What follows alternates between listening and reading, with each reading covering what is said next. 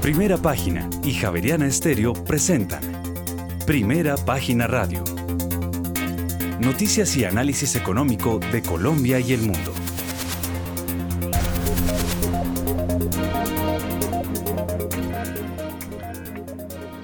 Muy buenos días, son las 6 de la mañana y dos minutos. Les damos la bienvenida a una nueva emisión de Primera Página Radio. En este viernes 28 de octubre del año 2022 tendremos todas las noticias y el análisis económico de Bogotá, Colombia y el mundo hasta pasadas las 8 de la mañana.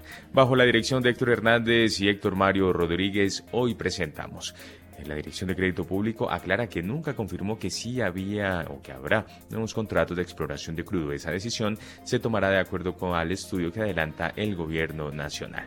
Y frente al petróleo, la transición que más preocupa al ministro de Hacienda, José Antonio Campo, es la exportadora. El déficit fiscal, contando hueco mm, del Fondo de Combustibles, bajará del 7,1 al 4,3% del PIB en el próximo año. Y el monto de la reforma tributaria se mantiene alrededor de 20 billones de 20 billones de pesos, aseguró el ministro de Hacienda este lunes, se terminará de construir la ponencia para segundo debate y la discusión empezará el próximo miércoles. Y por su parte, Carlos Gustavo Cano Sanz es el nuevo presidente de la Junta Directiva de Ecopetrol junta que además se respalda a Felipe Bayón como presidente de la compañía. Y la primera reducción de las tarifas de energía es del 2,7%, así lo anunció la ministra de Minas y Energía. Tendremos estas y otras noticias hoy en primera página radio 6 de la mañana y 3 minutos. Bienvenidos.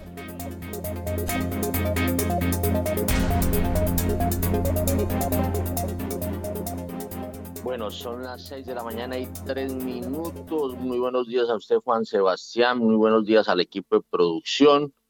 Em, yo observo eh, hoy aquí en Cartagena em, un, eh, un, amanecer hermosísimo.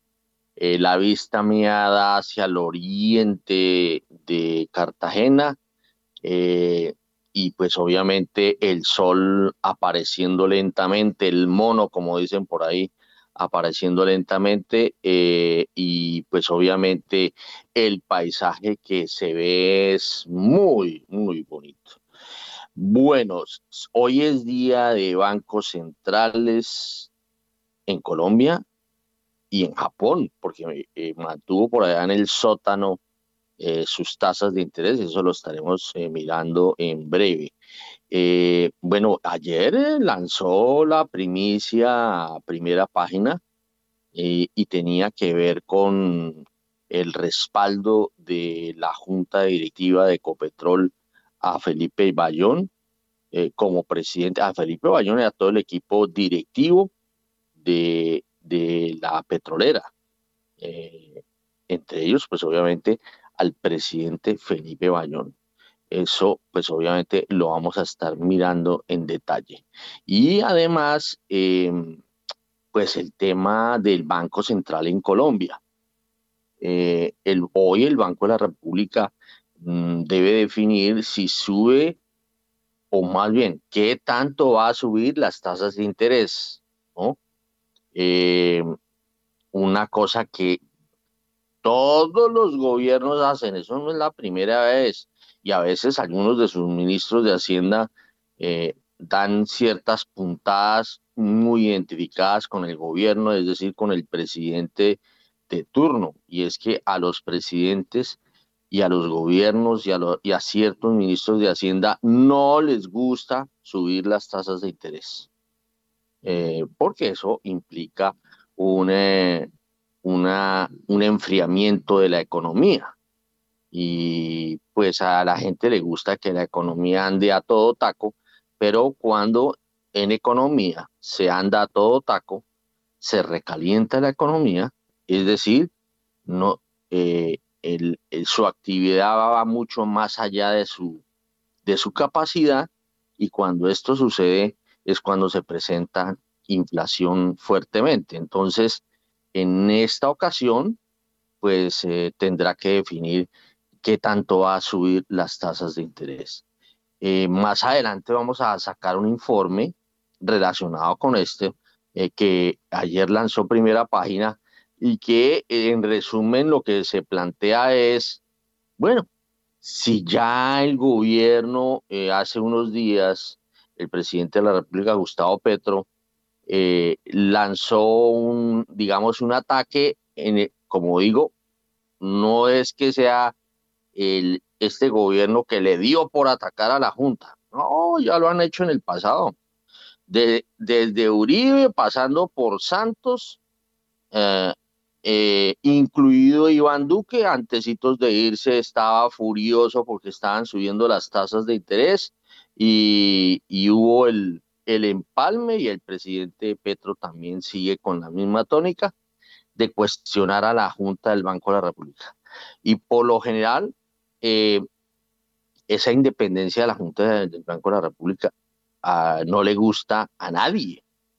Eso fue para mi concepto lo mejor que se pudo haber inventado la reforma constitucional de 1991 que contó con la firma del el partido del M19 a través de Antonio Navarro Wolf, al cual o del cual hacía parte nuestro presidente Gustavo Petro.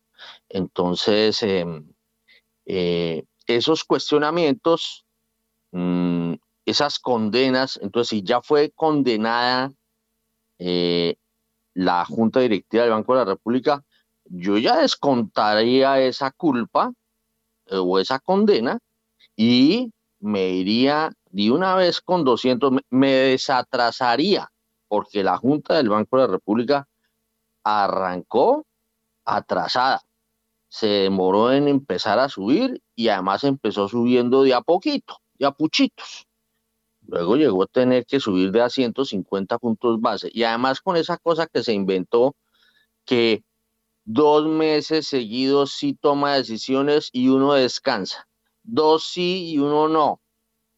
quemándose la, la, tienda y, y, uno dice que no, esperemos, no, no, no echemos, no echemos eh, agua ni extintor eh, eh, que se está quemando la tienda, sino no, eso toca dos días sí y un día no, o dos horas sí y una hora no. No, yo, yo nunca entendí. La verdad, la verdad, y no sé por qué están, son tan tercos que no, que, que hay que descansar un mes. Entonces, en esta oportunidad vienen eh, cada vez que empieza trimestre y termina trimestre, hay decisiones. En el caso, en esta oportunidad, en septiembre hubo decisión y ahora en octubre vuelve a haber decisión. En noviembre se descansa, imagínense, se dan el lujo de descansar. Y luego vuelve y retoman en, en diciembre y en enero. Y luego descansa en febrero. Y así sucesivamente. O sea, no, yo, yo no lo entiendo. La verdad, esos temas institucionales a veces se me hacen que uno se pone camisas de once varas que no tengo ni idea de dónde las sacan ni de dónde se inventan, porque la Junta del Banco de la República venía tomando decisiones cuando tocaban. O sea, uno puede decir, no, esta, en esta oportunidad no tomemos ninguna decisión, pero no se autolimita. Y eso se me hizo gravísimo. Pero bueno, vámonos con la noticia. Ah, perdón, yo cuando digo que de por descontado 200 básicos que se manden, eso no es problema. Yo sé que no va a ser así, pero no, si llega a ser, mm, bueno, 100 la está esperando el mercado, subida de 100 puntos base. Eh, no creo que vaya a ser menor. El mercado está casi todo eh, pensando que va a ser 100 básicos. Yo diría que si fuesen independientes deberían de subir mínimo 150 puntos base y sesionaría yo en noviembre y volvería a subir. Bueno, eso pienso yo. Eh, otra cosa piensan allá en el Banco de la República, cosa que pues destaco su independencia. Vamos a ver esa potestad que tiene el banco con qué sale. 6 de la mañana y 11 minutos nos vamos con la noticia del día y me imagino que va a hablar de el mantenimiento de las tasas de interés en Japón por allá en el sótano. Sí, señor, y entre otros temas, porque en principio los mercados globales marchan hoy débiles, esto en línea con los descensos experimentados esta madrugada en los mercados asiáticos, los números rojos europeos y lo que adelantan los futuros de los principales índices bursátiles en Estados Unidos. El dólar estadounidense se estabiliza al comienzo de esta jornada de negociación en Europa, mientras que el yen japonés pierde posiciones después de que el Banco de Japón decidiera este viernes mantener sus tipos de interés ultra bajos y una postura prudente. En segundos, la ampliación de esta información. El índice dólar que sigue la evolución de esta moneda con respecto a una cesta de otras seis divisas principales se mantiene prácticamente sin cambios en 110,4 tras subir casi 0,8% durante la noche. El dólar se vio fortalecido este jueves tras la fuerte caída del euro que tiene la mayor ponderación en el índice después de que el Banco Central Europeo subiera los tipos de interés 75 puntos básicos tal y como se esperaba, aunque adoptó un tono más moderado a la hora de comunicar sus previsiones sobre los tipos. Sin embargo, esto ha seguido al debilitamiento debido al aumento de las expectativas de un cambio de rumbo por parte de la Reserva Federal en cuanto a un ritmo menos agresivo de ajuste monetario. Los expertos se centrarán en la publicación este viernes de la lectura del índice de precios PCE subyacente, el indicador de inflación favorito de la Fed, esto en busca de pistas sobre las intenciones de los responsables de política monetaria del Banco Central en su reunión de la semana que viene. Todo apunta a que se dará un aumento mensual del 0,5% en septiembre, supone una ligera caída con respecto al 0,6% del mes anterior. El sector de las criptomonedas, por su parte, sigue intentando recuperar posiciones. El Bitcoin cotiza sobre los 20 mil dólares y el Ethereum ya roza los 1.500 dólares. Por su parte, el café en Estados Unidos se mueve con una nueva baja y llega a un dólar con 78 centavos la libra. Bueno, son las seis de la mañana y trece minutos y a esta hora ya está con nosotros nuestro analista Diego Rodríguez. Don Diego, ¿cómo me le va? ¿Cómo amanece? Muy buenos días, Héctor. Muy buenos días para los demás analistas invitados el día de hoy y para todos los oyentes de primera página. Pues bien, Héctor, terminando una semana de mucha volatilidad, una semana complicada para, para los eh, índice, para el índice accionario de tecnología, que hoy no descansa de todas maneras, resultados malos también de Amazon, pues vuelven a, tener eh, al índice en números negativos y pues se termina y se completa toda esa saga de la adquisición de, de, Twitter por parte de, Elon Musk, eh, un negocio que pues arrancó más o menos en el primer trimestre del año y que terminó eh, ya volviendo privada la compañía en un reto, digamos, bien interesante que habrá que ver cómo, cómo avanza, si a lo largo del, del, programa, pues vamos, eh, hay oportunidad para hablar de esta transacción, sería también interesante. Héctor, y, y como usted lo dice en el frente de las monedas, pues Japón lastimosamente sigue con su política de tasas de interés muy bajas en una apuesta, digamos, diferente o disruptiva en lo que está pasando en el mundo aunque ha venido apareciendo algo de inflación debido a esa debilidad tan fuerte del yen, pues la, inflación es muchísimo menos preocupante en Japón que en, el resto, que en el resto de partes del mundo. Sin embargo, mantener esa tasa de interés tan bajita, pues hace que eh, las apuestas en contra del yen pues se mantengan y por lo tanto esa fortaleza del dólar pues siga estando ahí presente, Héctor. Eh, bueno, muy bien, son las eh, seis de la mañana y 15 minutos. Mm, a esta hora nos vamos con las bolsas del mundo.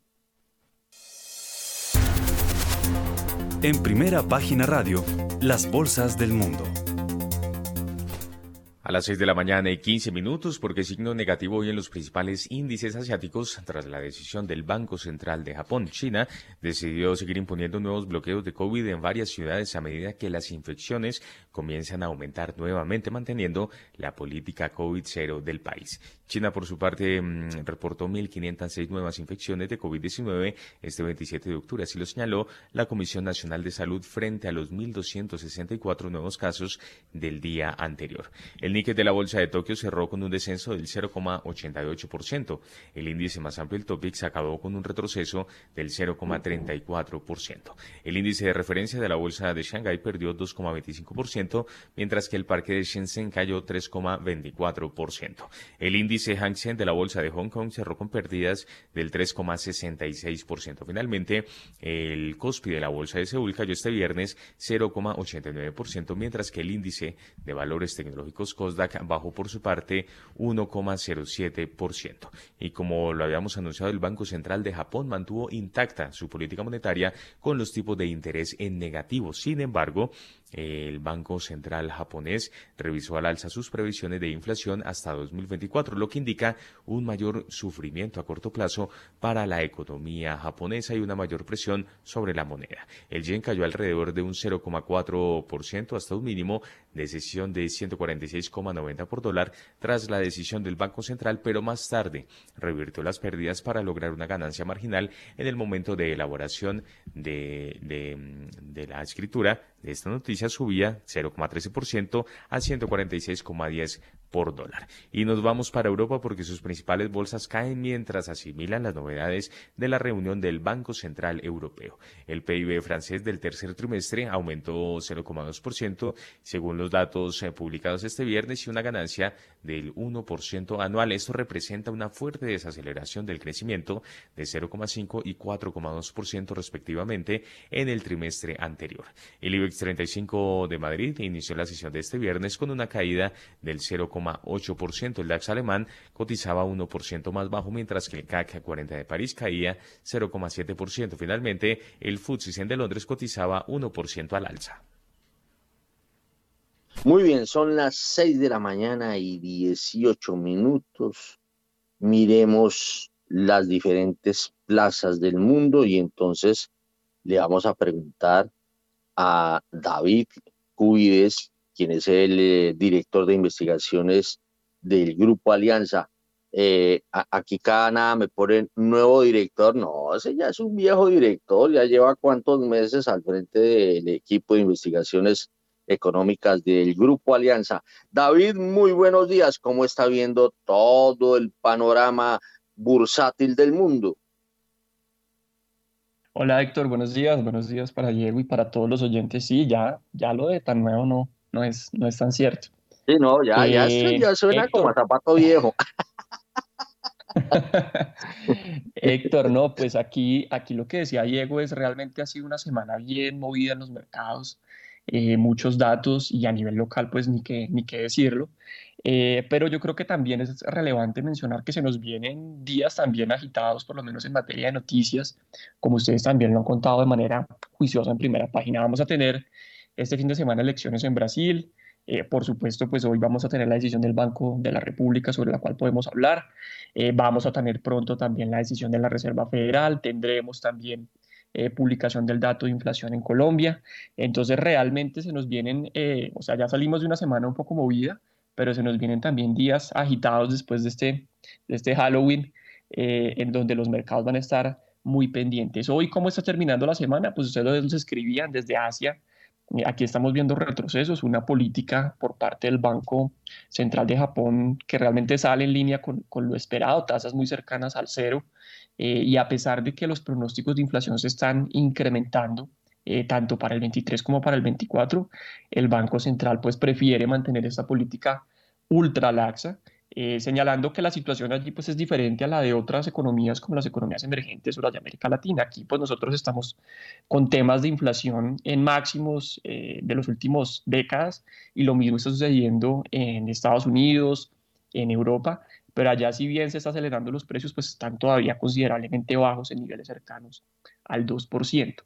Eh, y por el lado de Europa, pues aquí ustedes también lo, lo anotaban, Banco Central tomando decisiones también muy en línea con los mercados, 0,75 puntos básicos, ya doblando las tasas frente a lo que teníamos hace algunos meses, eh, pero sí eh, llama la atención ese mensaje un poco más dovish, más tranquilizador, Héctor, en donde nos dicen, bueno, estamos subiendo sí las tasas como, como los mercados lo esperan, pero puede que de aquí en adelante le bajemos un poquito el ritmo eh, y eventualmente eso podría ser también positivo para otros bancos centrales del mundo, pensando aquí en la Reserva Federal y las expectativas que se están empezando a crear de tal vez un mensaje un poco más tranquilizador y no tan fuerte en tasas de interés la reunión del próximo 2 de noviembre. Entonces, como le digo, salimos de, de temas importantes estos últimos días, pero también se nos vienen días movidos para los mercados financieros las próximas semanas. Bueno, yo diría eh, que eh, este viernes, eh, este remate de jornada en Colombia, se me hace que ha pasado Colombia una buena semana a raíz de que el precio del dólar ha descendido, las tasas de los tres han descendido, se ha tranquilizado la cosa, salió la noticia del, presidente de Ecopetrol, bueno, ahí, no se dijo nada especial concreto, pues uno lee el comunicado que ayer lo tuvo muy rápidamente primera página, eh, como siempre, eh, y nuestros suscriptores pudieron leer eso rapidísimo.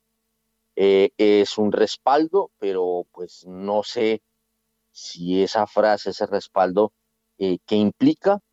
me imagino que pues estará por un, un buen tiempo el Felipe Bayón al frente de la petrolera.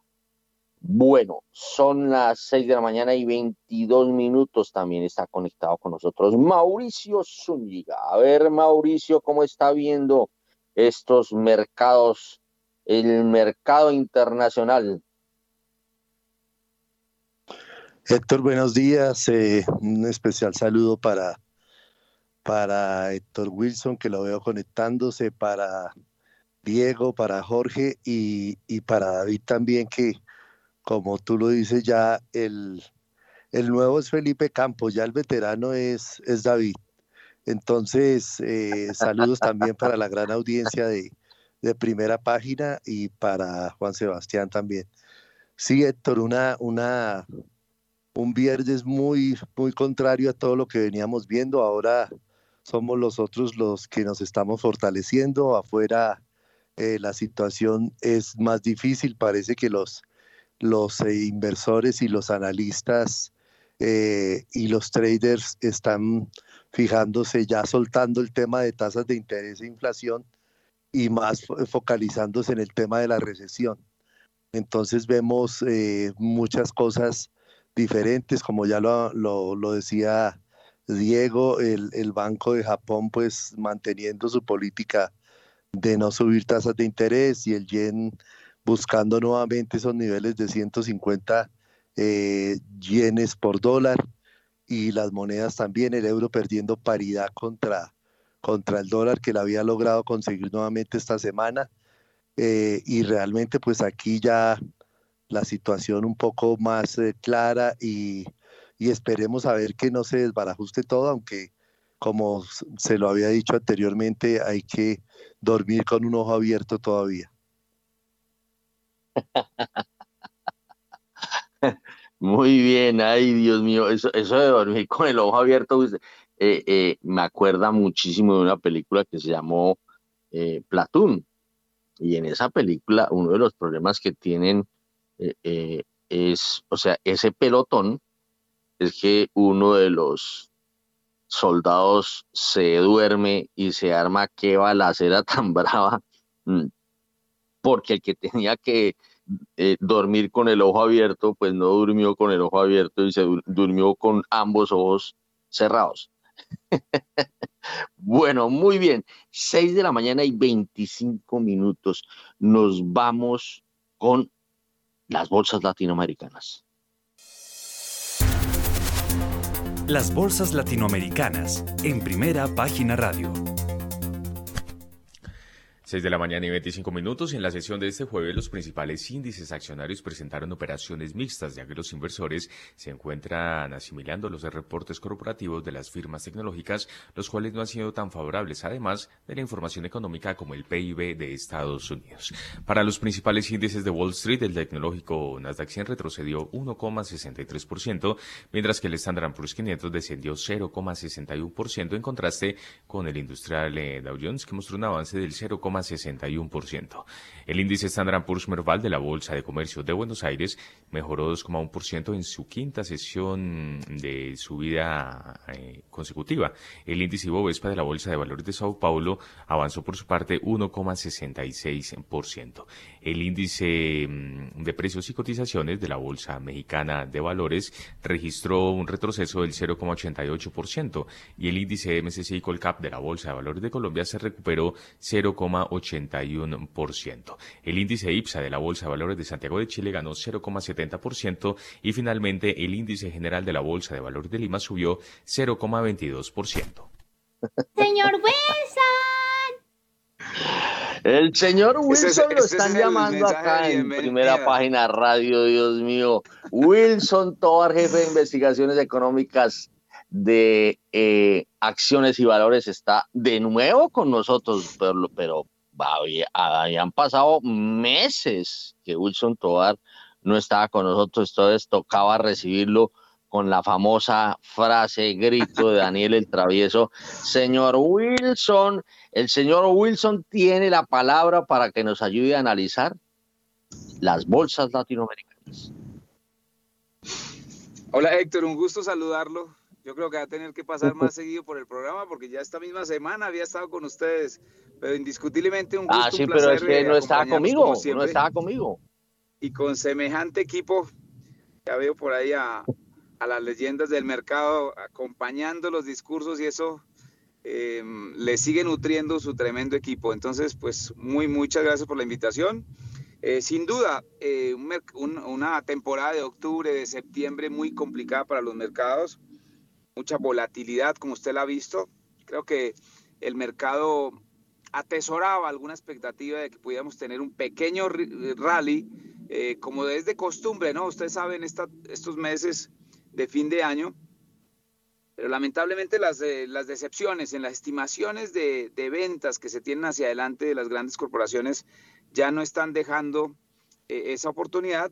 Obviamente usted sabe que el sentimiento es como una marea, ¿no? Eso va a estar subiendo y bajando y en este momento nos deja la semana cerrando con pesimismo por los resultados que acabamos de conocer. Ah, para Latinoamérica, pues eh, un, un, año bastante diferente por regiones cuando uno ve a Argentina creciendo un 77, ¿no? Y Colombia eh, cayendo un 17%, pues uno dice, bueno, algo en la lógica no debe estar pasando mal.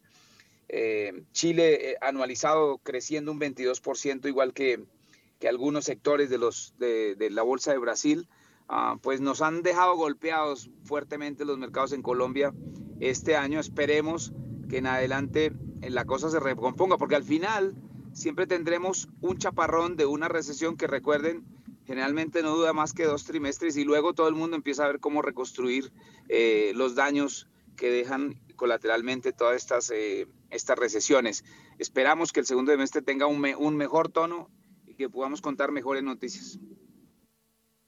6 de la mañana y 29 minutos y a propósito de Colombia, nos vamos con la Bolsa de Colombia. Sí, señor, y antes una recomendación porque hoy es un buen momento para que empieces a conquistar el mercado global colombiano. Compra activos globales en pesos colombianos y diversifica tu portafolio de inversión. Conoce más en bbc.com.co 6 y 30. Bolsa de Colombia. En primera página radio, las acciones de Colombia. Transacciones en la Bolsa de Valores de Colombia aumentaron 17,33%. La acción más valorizada fue la de Construcciones El Cóndor con un alza del 7,41%. En total, las negociaciones alcanzaron los 61.396 millones de pesos en 2.817 operaciones.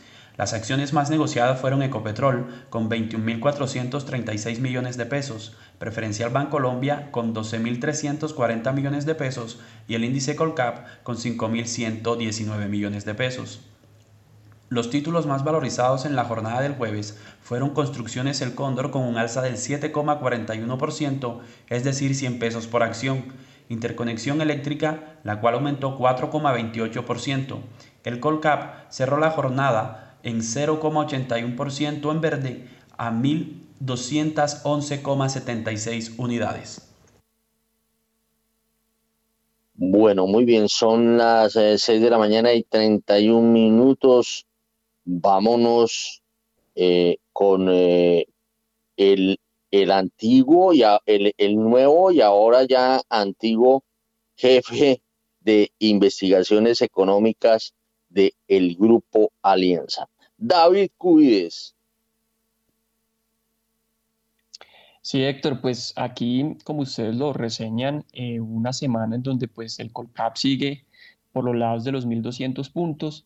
Eh, por supuesto, pues los mercados no solamente, eh, o los inversionistas no solamente pendientes del mercado de renta variable, sino también en el, en el mercado de renta fija de los anuncios que se están tomando en materia política y probablemente hoy pues que se empieza ya a leer con mucha más fuerza esta posibilidad eh, de explorar eh, nuevamente en Colombia o abrir de nuevo los contratos de exploración petrolera, que hasta ayer pues eh, estaba casi que descartada, probablemente va a tener una repercusión positiva en los mercados, no solamente en el de acciones, sino también, como le digo, en el mercado de renta fija e incluso también en el mercado cambiario. aquí nosotros hemos visto cómo la acción de Ecopetrol pues, ha sido considerablemente castigada eh, frente a pares, eh, Petrobras, cuando uno la compara en dólares, por ejemplo, eh, tiene un descuento bien importante. Y este tipo de anuncios, como le digo, probablemente van a ser positivos y en el mediano plazo pueden llevar a una recuperación de este mercado.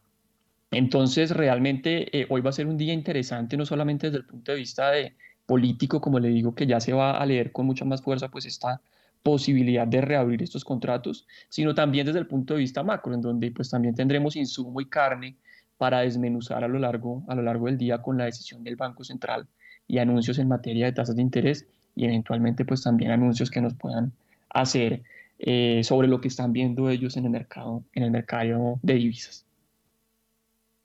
Son las 6 de la mañana y 33 minutos. Oiga, yo veo que cogió boleta la número uno, Jorge Gutiérrez, se partió y yo no había visto que estaba de primeras de primeras de todos y nos lo hemos pasado por encima. Ya vamos a ir con Jorge Gutiérrez porque salió el PIB de Alemania. Sí, señor, que creció 0,3% en el tercer trimestre frente al 0,1% registrado entre abril y junio en comparación con el cuarto trimestre de 2019, el periodo antes del comienzo de la pandemia. El PIB ajustado por precio, estacionalidad y calendario en el tercer trimestre de 2022 se coloca por primera vez por encima del nivel anterior a la crisis, 0,2%. Reiteramos entonces, el Producto Interno Bruto de Alemania creció 0,3% en el tercer trimestre frente al 0,1% registrado en entre abril y junio. ¿Qué injusticias trae la vida, Jorge Gutiérrez? No había visto que usted había tomado de primeras esa boleta y lo habíamos dejado ahí, ahora de últimas. Jorge Gutiérrez tiene la palabra. Voy a usar, ¿no? Hola, Héctor, buenos días. Saludos a todos en la mesa y a, a los oyentes del programa. Sí, no, yo aquí contento escuchando a los colegas. Estoy de acuerdo con todos ellos listo, eso era lo que iba a decir. oh, mire, el tema, póngase serio. PIB de Alemania, ¿cómo, ¿cómo, vio eso? Me parece que es un tema, es, este dato es obviamente bueno, sin embargo, si uno le suma a esto el dato del PIB de Estados Unidos, que ayer también salió algo por encima de lo que se esperaba, eso de alguna manera eh, puede cambiar eh, para, el día, para el día de hoy las expectativas en lo que tiene que ver con los posibles movimientos tanto de la Fed, que, que tiene reunión la semana entrante el miércoles, en donde eh, el barómetro de, de, expectativas de, de, movimientos de las tasas sigue en 75 puntos básicos y probablemente, como, como, como le decía, ese PIB de Estados Unidos de ayer, más esto de Alemania, probablemente vuelva y sesgue esa subida para la semana entrante en 75 puntos básicos. De otra parte, me parece que la subida de ayer del Banco Central Europeo, que pues de alguna manera estaba eh, incorporada en los mercados, se reflejó en, en, el movimiento de las monedas en el mundo. Tuvimos una interesante revaluación en donde Colombia no fue la excepción y pues ya, ya vimos un dólar cercano a los 4.800 luego de unos días antes de estar cercano a los 5.000 pesos. Entonces yo creo que, eh, bueno, como se ha mencionado, eh, yo creo que pues, seguimos en un, en un, ambiente muy tenso, muy caliente, diría yo. Eh, creo que la semana entrante, por este tema de las tasas de Estados Unidos y demás, esto se va a mantener igual, pero pues, lamentablemente eh, el tema del mercado de acciones, como lo comentaban ahora, se mantendrá complicado. Hay cosas que llaman poderosamente la atención. No vi que comentaran sobre la, importante caída de, Meta ayer de Facebook, eh, que acumula eh, una caída del 68.63% en el año completo. Ayer tuvo una caída muy, muy fuerte, cayó cayó cerca del, del 25%, una cosa así. Me puedo estar equivocando, pero ciertamente la caída fue muy importante. Igualmente las acciones de Microsoft, Google, Amazon, Telsa eh, eh, caen de manera importante por encima del 30% en lo que completa el año. O sea que eh, el tema de la, de la bolsa de valores en Estados Unidos seguirá tenso y pues obviamente creo que nosotros vamos a seguir afectados por ese, ese tipo de comportamiento en el mundo, Víctor. Óigame, Jorge y oyentes, eh, hablando de temas del mundo de la tecnología, ¿qué fue lo que pasó con Twitter, eh, Juan Sebastián? Pues es que fíjese, Héctor oyentes, que finalmente esta historia de Twitter e Elon Musk parece haber terminado. Pues asumió el cargo de CEO de Twitter y lo primero que hizo fue despedir a los principales ejecutivos. Elon Musk despidió al director ejecutivo para Agrawal, el director financiero Ned Segal y a la jefa de asuntos legales y política Vijaya Gates, según fuentes familiarizadas con este tema. Los había acusado en principio de engañarle a él y a los inversores de la red social sobre el número de cuentas falsas en la plataforma de medios sociales. Quiere acabar además con los bots de spam en Twitter y hacer los, que los algoritmos que determinan cómo se presenta el contenido a sus usuarios estén disponibles públicamente. Twitter subía anoche en el mercado After Hours. Bueno, muy bien. Son las eh, 6 de la mañana y 38 minutos. Eh, bueno, ya que está Guillermo Valencia, ese sí es lo contrario a, a Jorge Gutiérrez, ¿no? Coge la boleta, ya, ahora coge la boleta 539 y entra al programa como tres una lechuga, don Guillermo Valencia. A ver, el tema tecnológico, ahí estamos hablando de Facebook, Jorge Gutiérrez nos aportó ahí, Microsoft, a ver, la tecnología en manos de Guillermo Valencia de Brasil. Héctor, un cordial saludo, un saludo para los colegas, para la mesa de trabajo y por supuesto para la gran audiencia, la gran audiencia primera página. Héctor, como, como con todo tipo de acciones, yo creo que el mercado está en un proceso de selección supremamente interesante. Y digamos que hay, hay, un diferencial de lo que está haciendo compañías como Microsoft y Google versus lo que está haciendo una compañía como Facebook. Facebook está en problemada. no, no, no, se ha podido adaptar a muchas cosas, tiene nuevos competidores, no fue hábil de entender las nuevas tendencias de las redes sociales, lo que estaba pasando en TikTok. Eh, ha llegado tarde algunas ideas y no ha logrado materializarlas, como, como el tema del metaverso fue eh, una idea de inversión, pero que aún está lejos de ser materializada.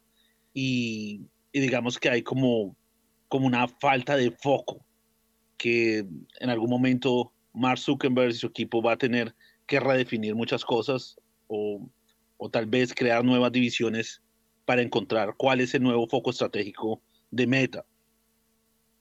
En, ese mundo de, compañías es interesante porque había algo que se llamaban FANGs, que eran eh, un grupo de compañías que les iba supremamente bien. Facebook, Apple, Amazon, Google, Netflix. Y de esas FANGs hay unos ángeles caídos, hay unos ícaros. Uno es Facebook, el otro es Netflix, eh, pero hay otras que siguen sobreviviendo. Microsoft, a pesar de los resultados, es una compañía que la tiene clara en habilitar a otras compañías que no son del mundo digital a entrar a ese mundo digital. Es una compañía que está haciendo unas alianzas supremamente interesantes en el sector de energía y es una compañía que sí tiene un liderazgo que entiende el nuevo contexto en que se encuentra tanto geopolíticamente como tecnológicamente.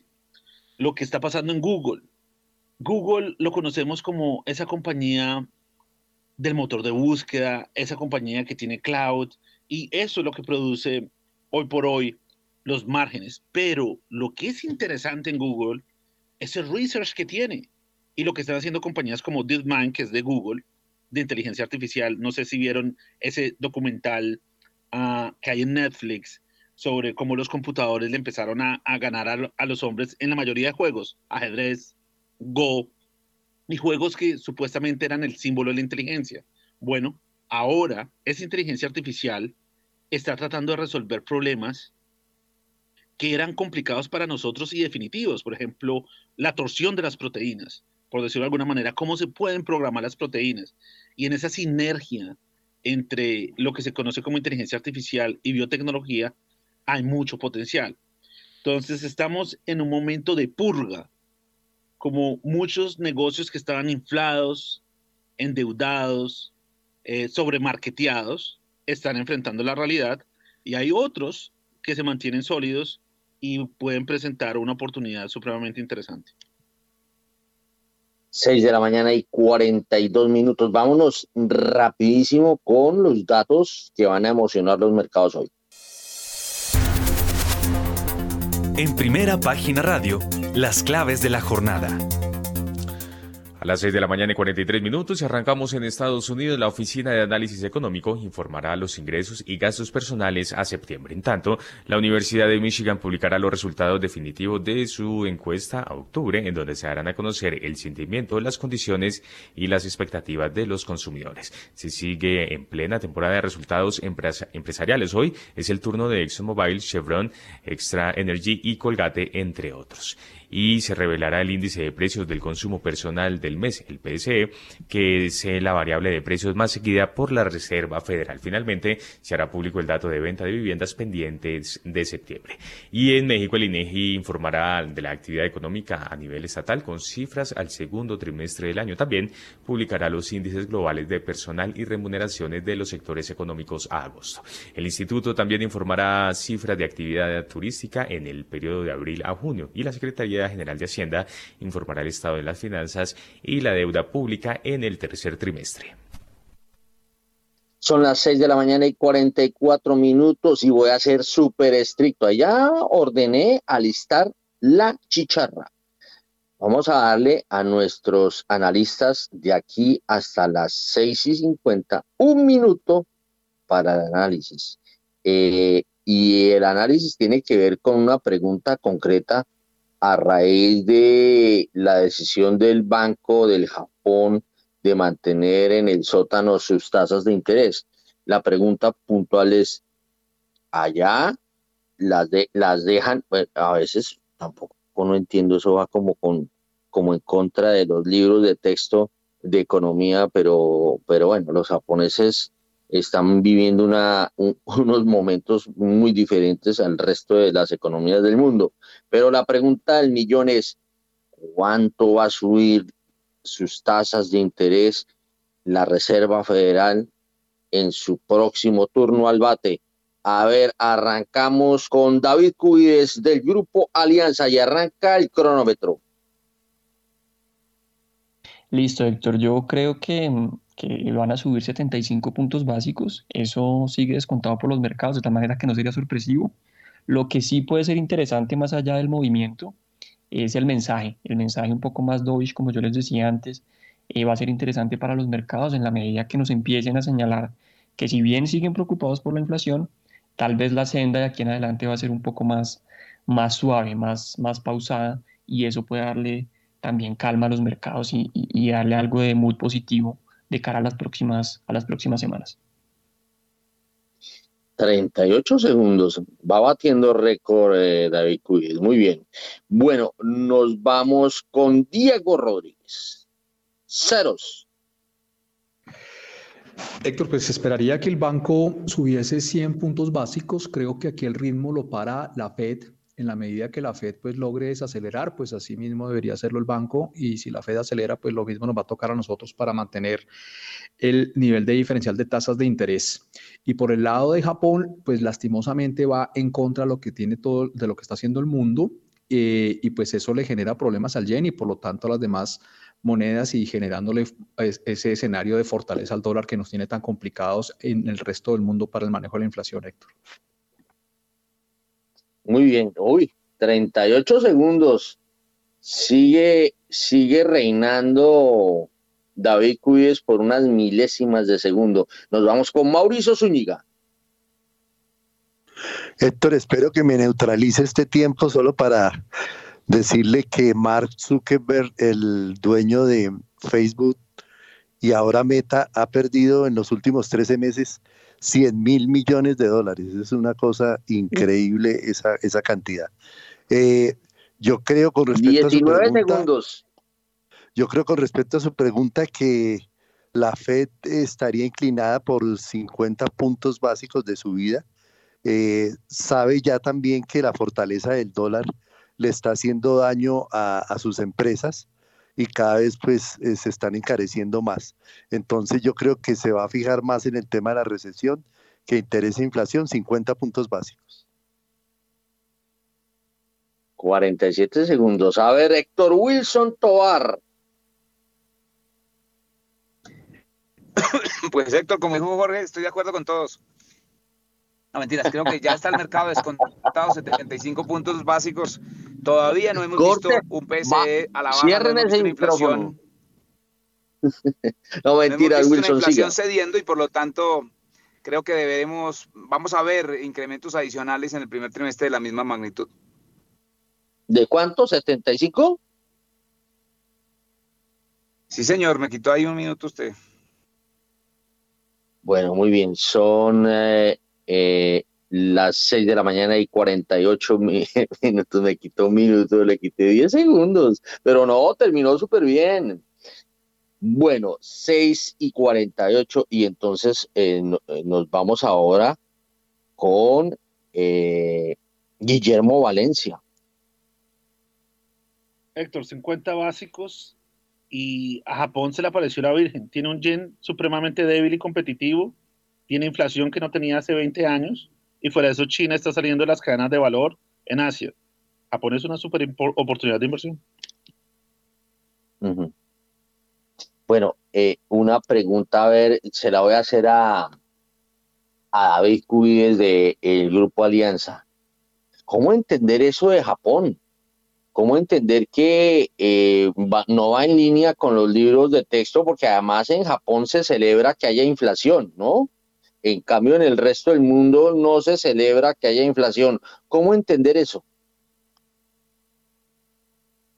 Sí, Héctor, pues como lo mencionaba ahorita, Guillermo, pues es, es, un país bien diferente, eh, en donde pues han pasado décadas de inflación eh, muy, muy baja y lo que usted menciona, se está celebrando que, que por primera vez en años eh, tengamos una aceleración de los precios y no vivamos en, en, esa economía en donde estos no suben y la economía per se también eh, casi que está estancada con los crecimientos muy pobres. Entonces, aquí se celebra que los eh, precios empiecen a acelerar y empiecen a reflejar eventualmente también un movimiento un poco más, con más tracción de la economía.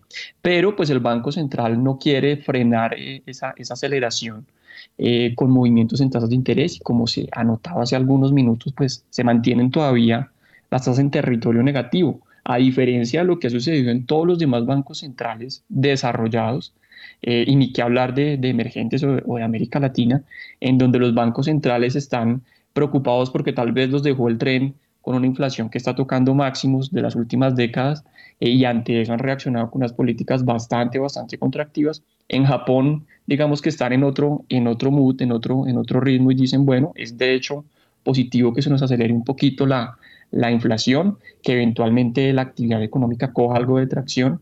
Eh, y eh, en los demás países del mundo, pues lo que queremos es ya empezarla a bajar con fuerza, porque esto pues tiene una afectación bien importante para los consumidores. Piense usted que eh, si usted hoy está parado en los Estados Unidos o en, Colombia, usted tiene como esa doble afectación. Tiene un tema de subida de los costos eh, para los bienes que usted consume. Usted se gana un salario y al final ese salario le alcanza para menos, pero también si lo que usted quiera es apalancarse con el crédito para comprar esos bienes o servicios, pues también le resulta mucho más costoso. Entonces tiene como ese doble golpe eh, en temas de inflación y en tema de costo del apalancamiento o costo del crédito. En Japón, digamos que lo que se celebra es un poco que se suban esos precios y por ahora el Banco Central eh, se mantiene quieto con las tasas de interés en, territorio negativo. Justo ha hecho acreedor de la chicharra, David Cubíes. Óigame, Jorge Gutiérrez, su pronóstico. Mi pronóstico es de 75 puntos básicos para el caso de la, de la, de la decisión del miércoles que viene de la Fed. Y creo, como decía ahora, que va a estar soportado en, en ese buen dato que salió del PIB por encima ligeramente de lo presupuestado, que sigue siendo alto. Y por otro lado, por el tema de, de la firmeza en los datos de, de, de empleo en Estados Unidos. Hoy también salió un dato eh, de esta semana salió un dato perdón, de empleo en donde se mira que las, las, las, demandas por subsidios de desempleo siguen relativamente bajas, entonces yo creo que el escenario le favorece a la Fed para poder hacer un movimiento de, de los 75 básicos, sector. Muy bien, son las 6 de la mañana y 52 minutos y a esta hora nos vamos a ir con la arqueología musical. Arranquemos.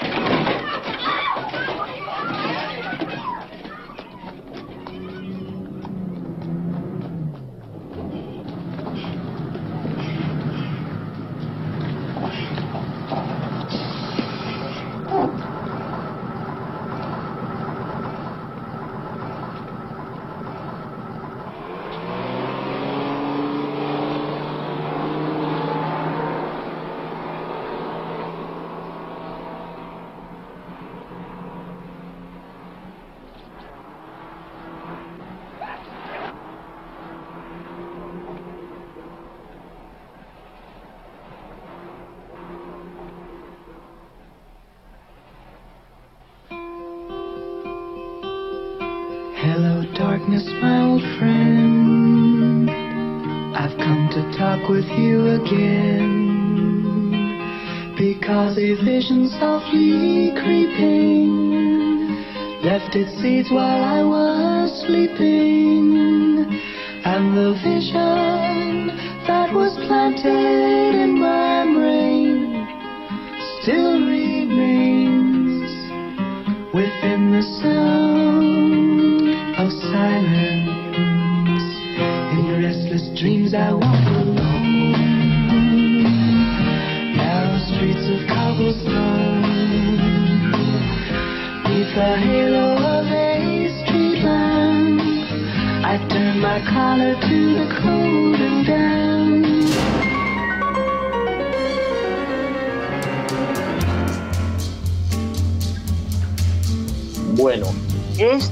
la banda sonora de la película El Graduado.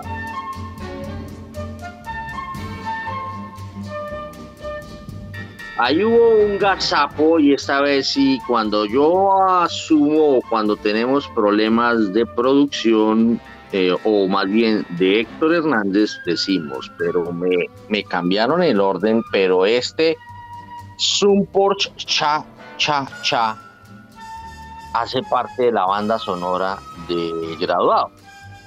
Después arrancábamos con el tema, con la con la, el sonido ambiente cuando eh, eh, Dustin Hoffman y, y la protagonista también que es eh, que es eh, Catherine Rose eh, se montan en el bus y se escapan en la película El Graduado, que cumple 55 años.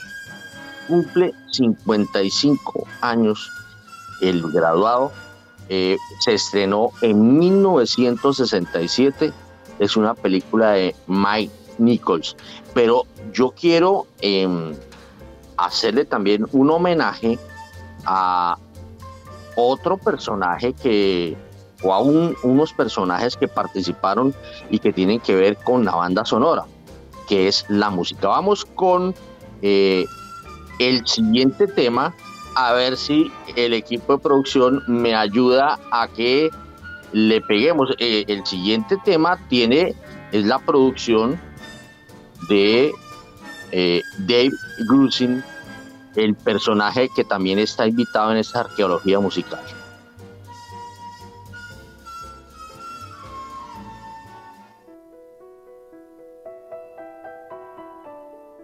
A ver.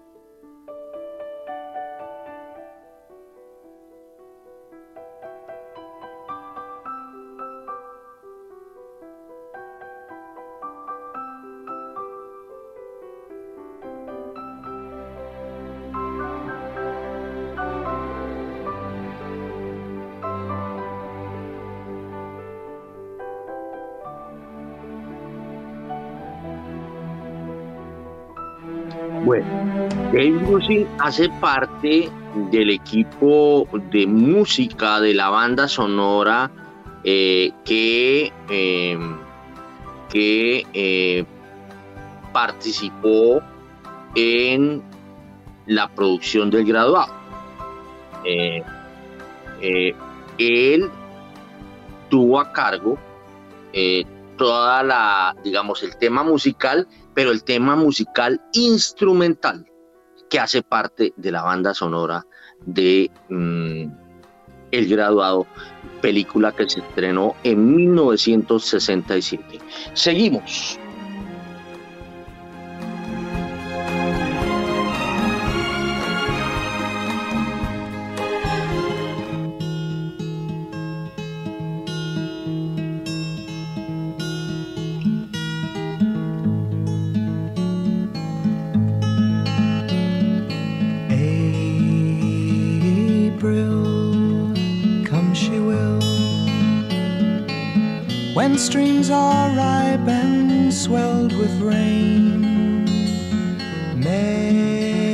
She will stay, resting in my arms again.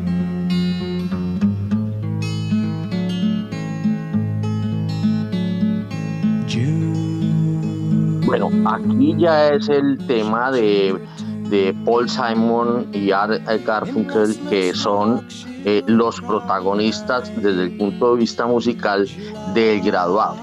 Eh, ese, ese tema de ellos em, es el de, eh, se llama eh, En la tira eh, y em, hace parte de esta banda sonora de El Graduado. Vamos con el siguiente tema. Chilly and cold. September, I'll remember. A love once new has now grown old.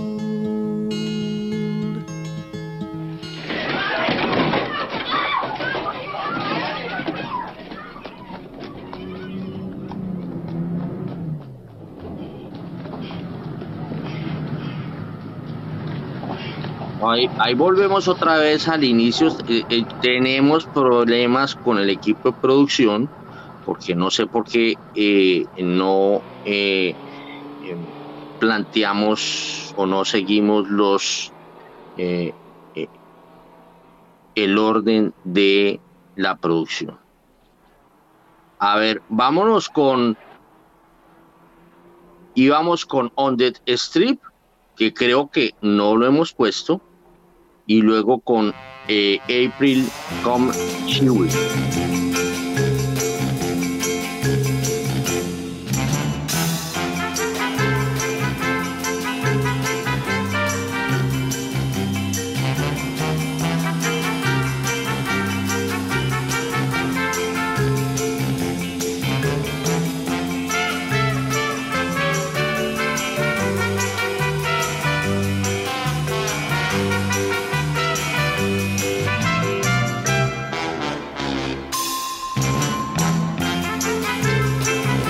Mientras eh, terminamos de ordenarnos, nos vamos al corte de comerciales de las 7 y ya regresamos.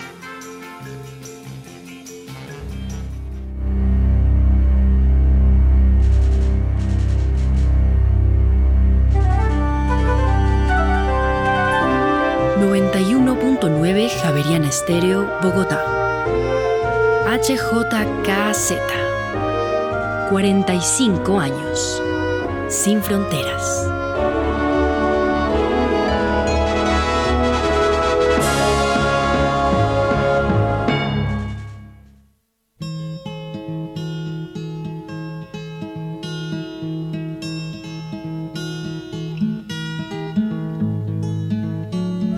Movistar Empresas conectamos tu pyme con todo, con fibra, para que tu velocidad de crecimiento sea siempre la máxima. Telefonía fija y móvil para que siempre estés en línea con tus clientes. Toda la tecnología y las soluciones digitales para que tu pyme crezca con todo. Marca ya numeral 709 opción 4. Ingresa a movistar.co slash pymes. Visita nuestros centros de experiencia o contáctanos por WhatsApp al 316-606-6666. Aquí Asia. Su magia, su cultura y la importancia de su economía en el mundo hoy. Voces y sonidos del continente más extenso y poblado de la Tierra en Aquí Asia. Los sábados a las 9 de la mañana. Dirige y conduce Rosa Cárdenas.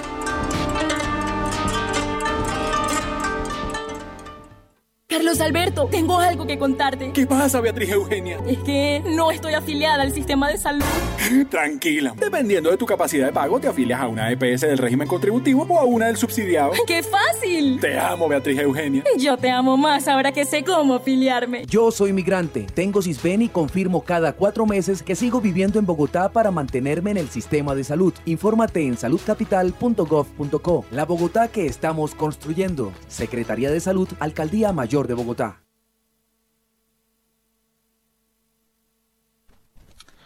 Muy bien, 7 de la mañana y 3 minutos. Continuamos en primera página Radio Héctor. Continuamos entonces con la arqueología. Sí, pero veo un, eh, me, me siento atropellado por, por eh, eh, los errores que se están cometiendo hoy en la producción. Estoy, eh, eh, entonces no, no entiendo.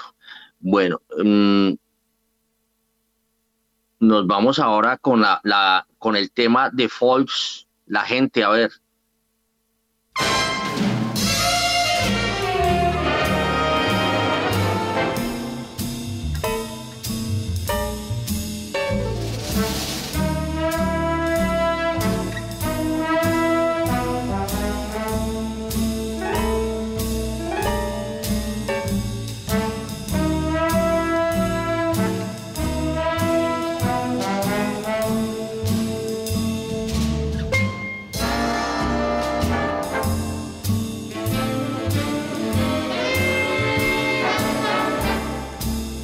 Bueno, El Graduado es una película que fue dirigida por Mike Nichols, un, personaje que nació en Berlín en 1931 y murió en Nueva York el 19 de noviembre de 2014. Fue eh, un gran director, él dirigió también la película ¿Quién le teme a Virginia? Y vamos con el siguiente tema.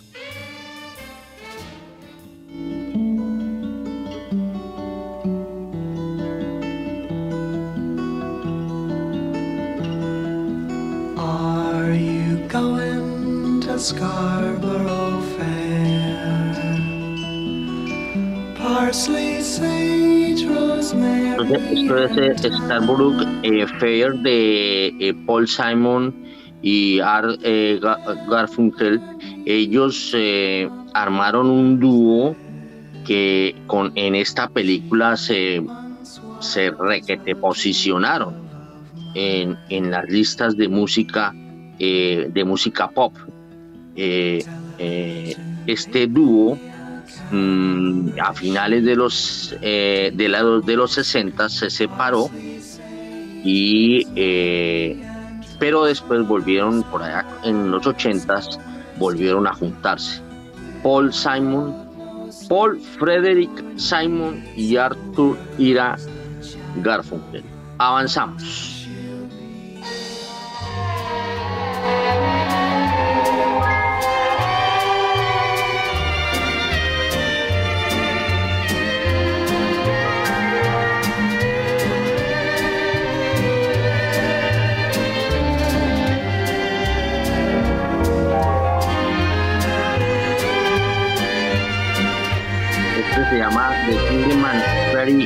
Foxtrot. Eh, este también es un tema de eh, la persona o del músico David Russin que le correspondió eh, todo el tema instru- instrumental de la película El Graduado. Avanzamos.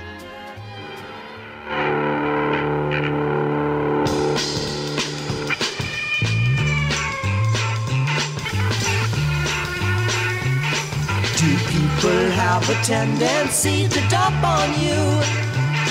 Does your group have more cavities than theirs? Do all the hippies seem to get the jump on you? Do you sleep alone The when others sleep in pairs? este tema de, de eh, Paul Simon eh, and Garfunkel. Eh, avanzamos.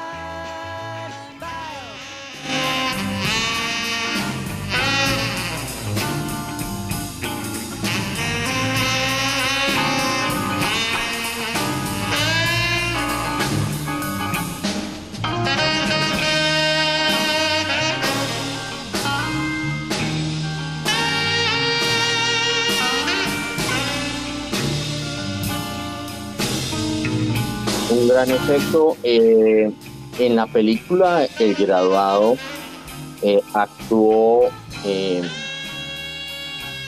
una, una, una actriz que se llama Anne Backroft. Ella en realidad se llamaba Ana María Luisa Ita, e- ella, Ana María Luisa Italiano, se llama así. Ella nació en el Bronx en 1931 y murió el 6 de junio de 2005. Eh, y se conocía como eh, el nombre artístico de ella era Anne Bancroft, eh, una actriz muy guapa en su momento en que hace la película de Graduado avanzamos.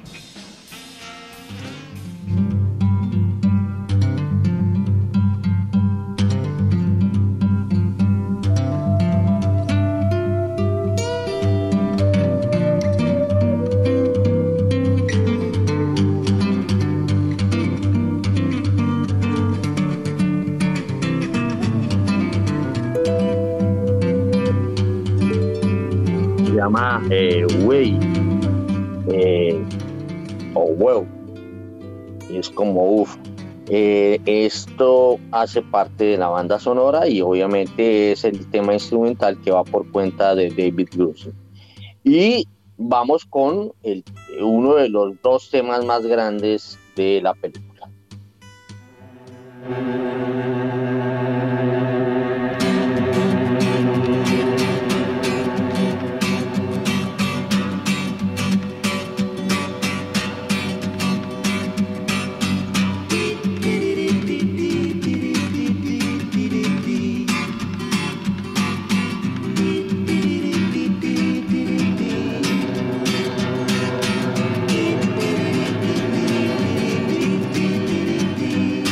Esta es una de las versiones de Miss Robinson, que estábamos hablando de ella ahorita cuando hablábamos eh, de el nombre de pila de ella, que es eh, muy, muy latino, Ana María Luisa.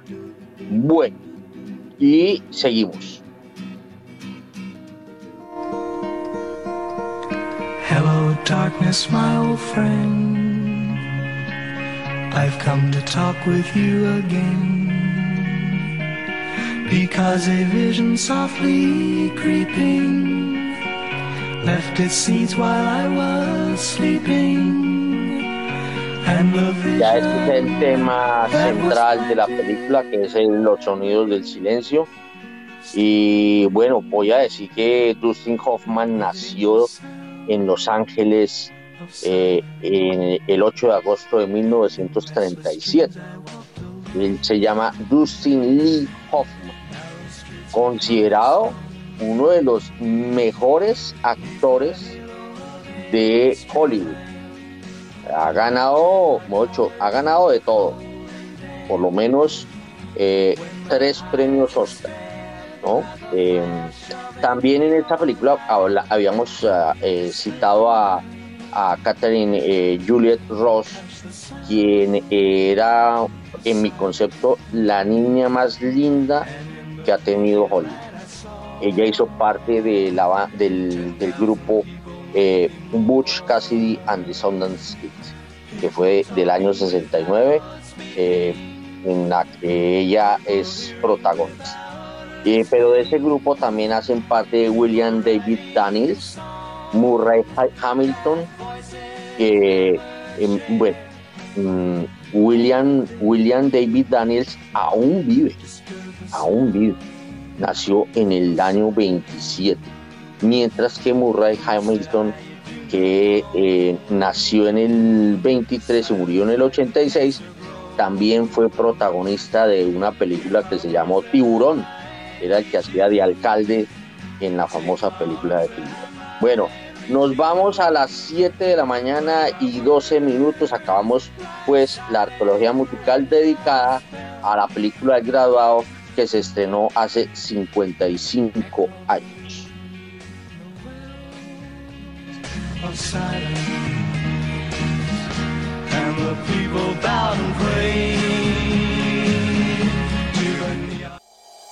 En Acciones y Valores, nuestra prioridad es construir la mejor versión de su futuro financiero. Por ello, creamos soluciones para cada uno de sus objetivos.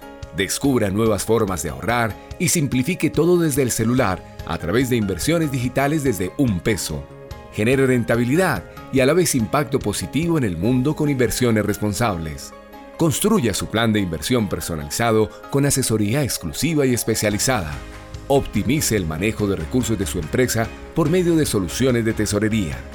Realice envíos y pagos internacionales seguros de la mano de nuestro aliado Western Union. Es momento de crear metas juntos. Conozca la mejor forma de hacerlo. Contáctenos en www.axivalores.com o al WhatsApp 323-236-5222, vigilado y regulado por la Superintendencia Financiera de Colombia.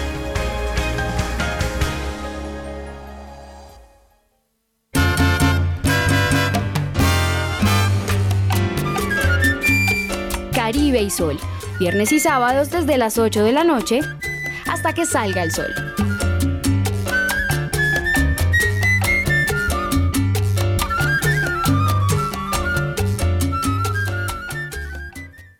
En Movistar Empresas conectamos tu pyme con todo, con fibra, para que tu velocidad de crecimiento sea siempre la máxima. Telefonía fija y móvil para que siempre estés en línea con tus clientes. Toda la tecnología y las soluciones digitales para que tu pyme crezca con todo. Marca ya numeral 709 opción 4. Ingresa a movistar.co slash pymes. Visita nuestros centros de experiencia o contáctanos por WhatsApp al 316 606 6666.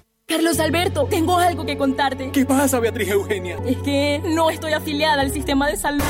Tranquila. Dependiendo de tu capacidad de pago, te afilias a una EPS del régimen contributivo o a una del subsidiado. ¡Qué fácil! Te amo, Beatriz Eugenia. Yo te amo más ahora que sé cómo afiliarme. Yo soy migrante, tengo CISBEN y confirmo cada cuatro meses que sigo viviendo en Bogotá para mantenerme en el sistema de salud. Infórmate en saludcapital.gov.co. La Bogotá que estamos construyendo. Secretaría de Salud, Alcaldía Mayor de Bogotá. En Acciones y Valores, nuestra prioridad es construir la mejor versión de su futuro financiero. Por ello, creamos soluciones para cada uno de sus objetivos. Descubra nuevas formas de ahorrar y simplifique todo desde el celular a través de inversiones digitales desde un peso. Genere rentabilidad y a la vez impacto positivo en el mundo con inversiones responsables. Construya su plan de inversión personalizado con asesoría exclusiva y especializada Optimice el manejo de recursos de su empresa por medio de soluciones de tesorería. Realice envíos y pagos internacionales seguros de la mano de nuestro aliado Western Union. Es momento de crear metas juntos. Conozca la mejor forma de hacerlo. Contáctenos en www.axivalores.com o al WhatsApp 323-236-5222, vigilado y regulado por la Superintendencia Financiera de Colombia.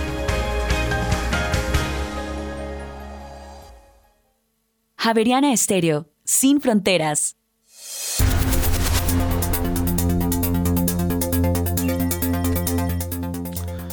En Colombia son las 7 de la mañana y 16 minutos. Continuamos en primera página radio. El petróleo de referencia Brent llega a los 96 dólares con 16 centavos el barril, pierde 0,83%, mientras que el petróleo de referencia WTI pierde hasta ahora 0,98% y se cotiza en 88 dólares con 21 centavos el barril.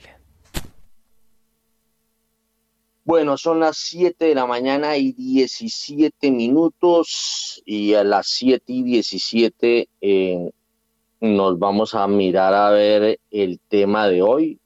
El tema de hoy es la sesión de la Junta Directiva del Banco de la República. Nos vamos con eh, los tres pegaditos. ¿Cómo andan las tasas de interés? En primera página radio. La tasa interbancaria para hoy es de 10,07%, subió un punto básico frente a la tasa vigente del jueves. Los tres con vencimiento en julio de 2024 bajaron 5 puntos básicos a 12,45%. Entre tanto, los tres con vencimiento de noviembre de 2025 bajaron 13 puntos básicos a 13,14%. Los tres con vencimiento en junio de 2032 subieron 20 puntos básicos a 14%. Los tres con vencimiento en octubre de 2034 subieron 30 puntos básicos a 14,04%. Y los tres con vencimiento en octubre de 2050 subieron 3 puntos básicos a 13,84%. La VR para hoy es de 319,0821 unidades y la ETF de esta semana es de 11,39%. En primera página radio, el informe de las monedas. La tasa representativa del mercado para hoy viernes 28 de octubre es de 4.821 pesos con 92 centavos, una reducción de 1,50%, 73 pesos con 37 centavos en comparación a la cotización del jueves. El dólar en el spot tuvo una reducción de 1,26%, 61 pesos con 36 centavos hasta los 4.822 pesos con 70 centavos. Entre tanto, el Next Day registró una bajada de 1,78%, alcanzando los 4.802 pesos con 80 centavos. Con este comportamiento, la devaluación año corrido alcanzó el 21,12%, está bajando 1,84 puntos porcentuales y la evaluación en los últimos 12 meses llegó a 27,75%, bajando 2,10 puntos porcentuales. Los precios de los commodities en primera página radio. A las 7 y 19 porque el petróleo Brent llega a 96 dólares con 19 centavos el barril, desciende 0,79%, 1% cae el de referencia WTI que llega a 88 dólares con 21 centavos el barril. La onza de oro pierde 0,78%, se cotiza en 1.652 dólares, mientras que la plata llega a los 19 dólares con 26 centavos, pierde hasta ahora 1,20%. Finalmente, la libra de azúcar llega a los 17 centavos de dólar, pierde en este momento 0,45% al igual que el café que desciende 1,05% y se cotiza en un dólar con 75 centavos libra. Bueno, son las 7 de la mañana y 19 minutos y a esta hora, pues aquí yo veo estos indicadores muy buenos. Eh, la TRM cayendo 73 pesos. El dólar en el spot cayó 61 pesos.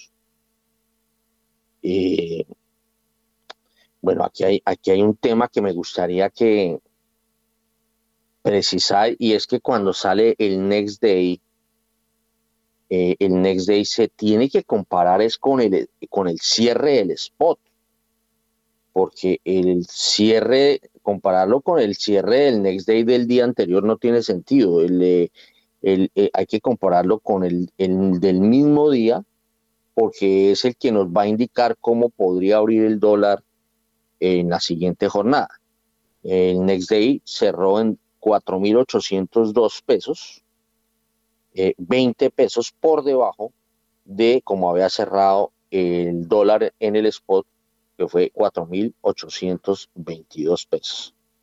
Y si uno se pone a mirar las tasas eh, de los test, pues uno observa que están cayendo, estuvieron cayendo eh, las del 2024, las del 2025, pero subieron, veo que hay rebote en las tasas del 2032, del 2034 y levemente subió la de 2050. Bueno, son las eh, 7 de la mañana y 21 minutos, a las 7 de la mañana y 21 minutos, le preguntamos, a ver, Germán Cristancho, ya que lo veo conectado, ¿cómo ve el comportamiento, el remate de los indicadores en Colombia, eh, que creo que ha sido una semana muy decente en materia financiera? Germán Cristancho, de Corredores, de perdón, de Da Vivienda Corredores. Héctor, muy buenos días y muy buenos días a todos los oyentes. Pues sí, yo creo que ha sido una semana de gran recuperación de los activos colombianos. Realmente lo que hemos visto, por ejemplo, en la curva de deuda pública es que el nivel promedio de tasa a la que se negocian los TES se redujo, pues eh, se, ha, se, ha, bajado casi que en los últimos ocho días desde un nivel de 14.9% a 13.4% y ya estamos volviendo tal vez a esos niveles que teníamos más hacia inicios de octubre. Entonces creo que esto ha sido... Eh, correspondido incluso con una disminución de la prima de riesgo de Colombia, que cuando uno compara la prima de riesgo del país frente a Latinoamérica, Hoy seguimos teniendo una prima de riesgo eh, superior a Latinoamérica en casi 166 puntos básicos, pero es que llegamos a estar prácticamente en 200 puntos básicos frente a Latinoamérica eh, hace algunos días. Entonces yo creo que ha sido muy notorio eh, la reducción de las tasas de financiamiento externo, financiamiento local, disminución de la tasa de cambio, disminución de la prima de riesgo país. sin duda, sí es una semana con un muy buen balance, Héctor. Eh, muy bien, eh, son las 7 eh, de la mañana y 23 minutos. a esta hora estamos conectados con la presidenta de ASO Microfinanzas, María Clara Hoyos. y estamos conectados con ella primero porque este gobierno está muy preocupado o por lo menos eso es lo que ha manifestado, eh, en tratar de llegarle eh, a las personas que no están bancarizadas. Y segundo, porque viene, eh, si no estoy mal, la próxima semana es el Congreso del gremio que preside María Clara Hoyos. María Clara, muy buenos días. Muy buenos días, ¿cómo estás? Qué gusto estar con ustedes.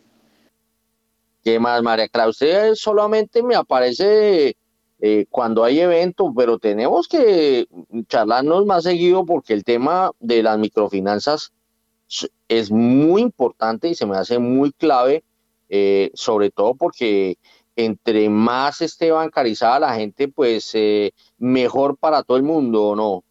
Sí, me parece excelente porque, pues fíjense que en Colombia, según las cifras del DANE, hay más de 6.200.000 micronegocios es importante que todos tengamos claro que de acuerdo con el estudio que hizo Aso Microfinanzas con el Banco de la República, cada uno de estos eh, negocios o microempresas eh, hay cerca de 2.5 personas de la familia que giran alrededor del negocio y generan cerca de tres empleos. Entonces estamos hablando que atender a esta población, atender a estos micronegocios para que crezcan, precisamente es el semillero para el crecimiento del país.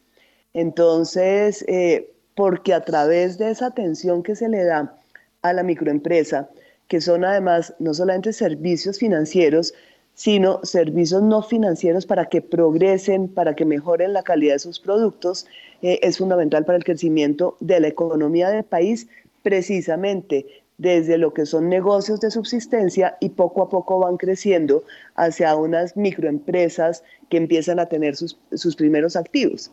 Entonces, es fundamental para el país eh, y en este momento, como, como tú lo has dicho, eh, el gobierno está muy enfocado en atender esta población de la economía popular. Entonces, es un excelente escenario para trabajar conjuntamente entre el sector privado y el gobierno eh, para apoyar la población de los 1.103 municipios, que es donde tienen presencia las entidades asociadas a sus microfinanzas. Oiga, yo eh, creo que fue en India donde intentaron obligar a la gente a bancarizarse. Eh, ese tema de la bancarización, eh, uno a veces oye campañas por todo lado de las instituciones financieras, de las instituciones públicas, de las instituciones a cargo del tema financiero en, el país, pero, pero uno a veces mm, no ve que, que, avance, que avance este tema. Eh, ¿Cómo va haciendo un balance, digamos, en la última década? ¿Cómo le ha ido al tema de la bancarización? Eh, ahí yo, yo eh, quiero analizar dos puntos de vista distintos. Uno es el tema de inclusión financiera y bancarización. Eh, Colombia, de acuerdo con los estudios hechos por el microscopio global, que esta es una instancia del, del BID, del FOMIN, de acuerdo con esos estudios, hace 15 años, antes de crear Banca Las Oportunidades, Colombia estaba alrededor del puesto 25 y hoy Colombia tiene el primer puesto.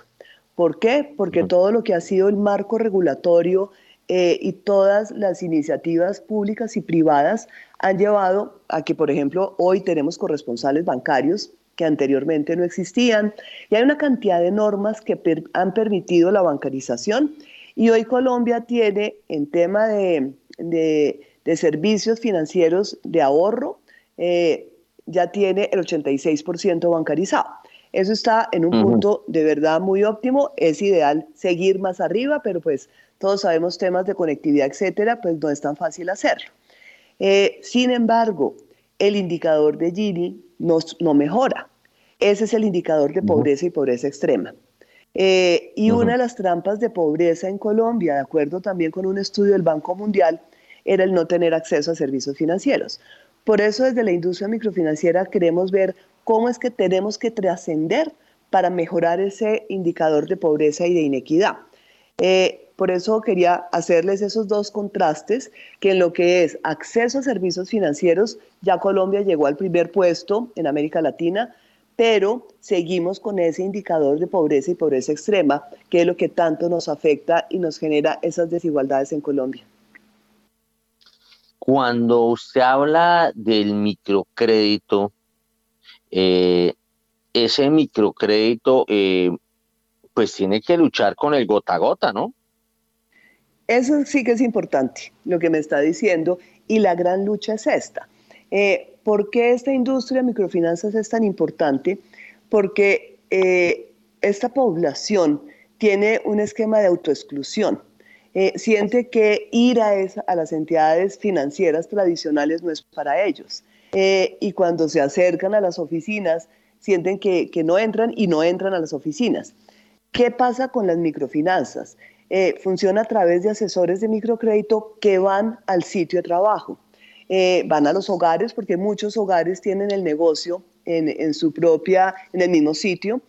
Y en la zona rural y agropecuaria que es tan importante, los asesores de microcrédito van a la vereda, al corregimiento donde está la población. Ahí en campo es donde, se dan cuenta exactamente cuáles son las necesidades que tiene ese micronegocio.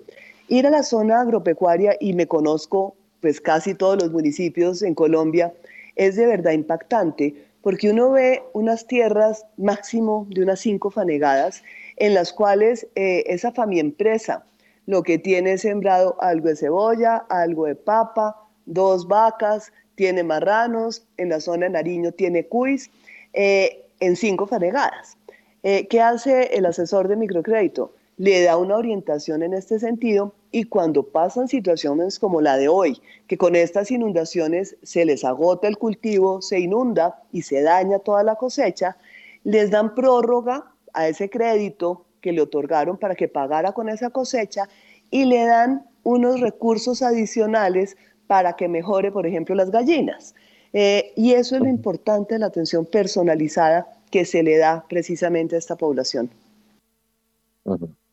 Bueno, una, eh, tasa de interés, por ejemplo, en el sector rural o en, esos pequeños, muy pequeños negocios, por ejemplo, que puede haber en Ciudad Bolívar, por ejemplo, eh, ¿qué tasa de interés tiene y cómo hacer que eh, caer en cuenta que esa tasa de interés, aunque uno, si uno la compara con las tasas de una empresa normal o inclusive de una persona natural, uno a veces dice son tasas altas, porque ¿cómo hacer que que esas tasas, al compararse con el gota a gota, la gente caiga en cuenta que es más, es mejor acudir a la banca?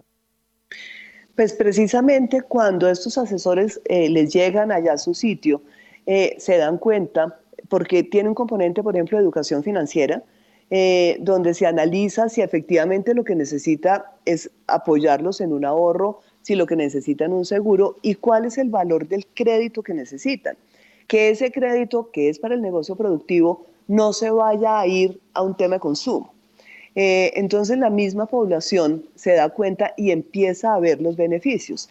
Hay, por ejemplo, un producto muy interesante que tiene una de las entidades asociadas eh, que le sustituye el gota a gota y le muestra, y los, eh, los pagos los puede hacer a diario y le muestra cómo con el pago que hace cada día, similar a lo que paga en el gota a gota, con ese pago que hizo con esa cuota, pagó capital, pagó intereses y ahorró. Entonces la población inmediatamente se empieza a dar cuenta de esos grandes beneficios que tiene precisamente entrar eh, a este sector financiero formal.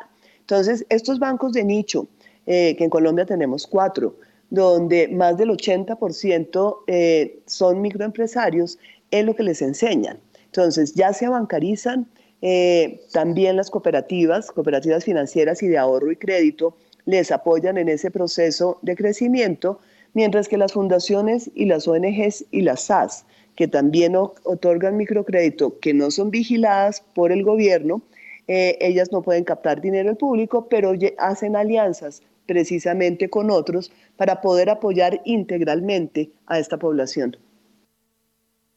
¿Cómo le fue al microcrédito en la pandemia? Mire, fue muy bonito eh, en el sentido, sobre todo en las regiones. Eh, hablamos, por ejemplo, con el presidente de Fundación Amanecer, que está en el Casanare, en Yopal. Eh, los asesores de microcrédito de Fundación Amanecer se fueron a visitar a los microempresarios asumiendo los riesgos que tenían del COVID. Entonces, uno son los esquemas de las grandes ciudades y otro lo de las regiones. Eh, esa solidaridad ayudó mucho. Eh, y esto lo sumamos con una línea especial que logramos con el Fondo Nacional de Garantías. Fue el único país en el mundo que logró esa línea. ¿Y qué fue lo que se hizo? Recoger las deudas que tenían en ese momento, darles nuevos recursos y trasladar el plazo a tres años. Eh, mucha de esta población eh, en la pandemia tenía alimentos y no podía procesar los alimentos, no los podía vender y por lo tanto no tenían además con qué comer. Entonces su capital de trabajo se lo tuvieron que consumir. Eh, y por eso yo repito permanentemente, cuando este crecimiento de Colombia se ve en el pospandemia por encima de muchos otros, el aporte que dio la microempresa y las microfinanzas y el mismo gobierno con las líneas especiales eh, se vio reflejado en esos temas. No todo el mundo se favoreció, pero esa población que alcanzó a beneficiarse, que fueron más de un millón y pico de micronegocios, eh, se logró que no volvieran a caer en pobreza extrema. Mm. y ese trabajo que ustedes hacen con el Banco de la República, pues yo observo que es, que lo hacen cada año. ¿Hace cuánto vienen haciendo esa tarea? Eh, bueno, eh, a través del Banco de la República y el Departamento de Estabilidad Financiera, trimestralmente hacemos unas encuestas para mirar cómo va el comportamiento del microcrédito a través del sector financiero y son muy buenas para la percepción de cómo va la industria. Pero este libro del que estamos hablando eh, es un libro que sacamos hace cuatro años eh, y precisamente en el Congreso vamos a sacar eh, un nuevo libro. Es impresionante y quería darles este dato. El libro más consultado internacionalmente de los publicados por el Banco de la República es el que sacamos, el que está hoy publicado sobre la importancia del microcrédito en Colombia. El nuevo libro va a ser espectacular porque tiene unos estudios muy importantes. Tenemos tema de estudios de venezolanos eh, y tenemos eh, una, una persona, una colombiana, que es muy importante a nivel internacional, que está haciendo unos doctorados, que es Laura Capera, eh, tiene el, el, capítulo quinto de ese libro, es impresionantemente bueno. Eh, a tal punto eh, va a salir este libro que tomamos la decisión de traducirlo a inglés. Y estamos seguros que si el primer libro tuvo el éxito que tuvo, no solo en Colombia, sino a nivel internacional, este segundo libro va a tener un, eh, un, espectáculo, especialmente con esta traducción que estamos haciendo al inglés. ¿Qué es lo que pasa? Que la caracterización de la microempresa no es solo colombiana y por eso todo lo que informamos en este libro, que es el microcrédito en Colombia, el nuevo, eh, es un libro que les va a servir mucho a muchos países eh, y a muchos académicos para ver cómo se hace precisamente para apoyar todas estas microempresas que hay en el mundo. Son las 7 de la mañana y 37 minutos. Estamos con eh, la presidenta del gremio de ASO Microfinanzas. Eh, ella em, para la próxima semana eh, nos tiene una invitación. Ahorita voy a decirle eh, mm, que nos diga cómo es que es la invitación a María Clara Hoyos, pero antes le quiero preguntar, nosotros sacamos un informe hace unos días que lo titulamos Rapiña por microcrédito deprime tasas, mientras desde la mitad, desde mitad de año las tasas de la Junta suben 250 básicos y las del nivel de usura para créditos de consumo suben 632, las administrativas del microcrédito se derrumban 378 puntos base. ¿Cómo es eso? Pues mire que eso es lo importante del microcrédito eh, en la medida que hay más competencia, inmediatamente la tasa baja. Entonces, eh, esto ha sido gracias a mucha más presencia financiera de las mismas entidades en nuevos municipios y en nuevas veredas. Por eso es tan importante este tema de la competencia. Eh, y por eso, por ejemplo, hacemos un llamado a este tema del Banco Agrario, que hay que manejarlo con mucho cuidado dentro de esta estrategia, porque vale la pena que abran en nuevos municipios, que ofrezcan servicios microfinancieros, eh, pero hay unos temas fundamentales y es que hay que continuar enseñándole a la población que pague oportunamente. Eh, entonces, pero en la medida, tomando un poco lo que es la pregunta suya, eh, que hay más profundización, que hay más asesores de microcrédito y se abren nuevas oficinas, ese es el efecto directo de la, de la competencia. Por eso una muy buena forma eh, precisamente es incentivar a que haya más microfinancieras, que haya más apertura eh, y la población pueda tener eh, mucho más acceso a tener varias alternativas. Entonces, ese impacto precisamente ha sido consecuencia de una mayor profundización y mayor presencia en los municipios. Bueno, yo tengo una varita mágica y entonces para rematar esta, esta charla, con María Clara Hoyos, eh, vamos a convertirla en vendedora de un evento que va a ocurrir la próxima semana. A ver, toqué la varita mágica. Exactamente. Eh, sí, quiero invitarlos a todos eh, al decimosegundo Congreso de Microfinanzas. Lo estamos haciendo en Bogotá, en el Hotel Hyatt. Es el 1 y el 2 de noviembre, ya la semana entrante. va a ser un congreso espectacular eh, vamos a traer, por ejemplo, a Mayra Arena, eh, que es una persona que nace en una pobreza terrible en Argentina y viene a contarnos cuáles son sus experiencias y cómo podemos aportar precisamente en estos temas. Eh, tenemos presencia, la apertura será por cuenta del superintendente financiero, pero también tenemos la presencia del ministro de Comercio, Industria y Turismo, también del ministro de Hacienda, porque esperamos firmar un convenio eh, de colaboración entre el gobierno nacional y la industria microfinanciera. Tenemos un gran reto para apoyar al gobierno en todo el tema de sacar a la población del gota a gota y hacer una profundización financiera en todo el territorio nacional. Eh, y también tenemos eh, conferencistas nacionales, tenemos el lanzamiento del libro, donde van a estar el doctor Dairo Estrada y Laura Capera, que les comentaba. Eh, y unos paneles, porque nosotros aquí no podemos dejar por fuera el microempresario, que es nuestra razón de ser.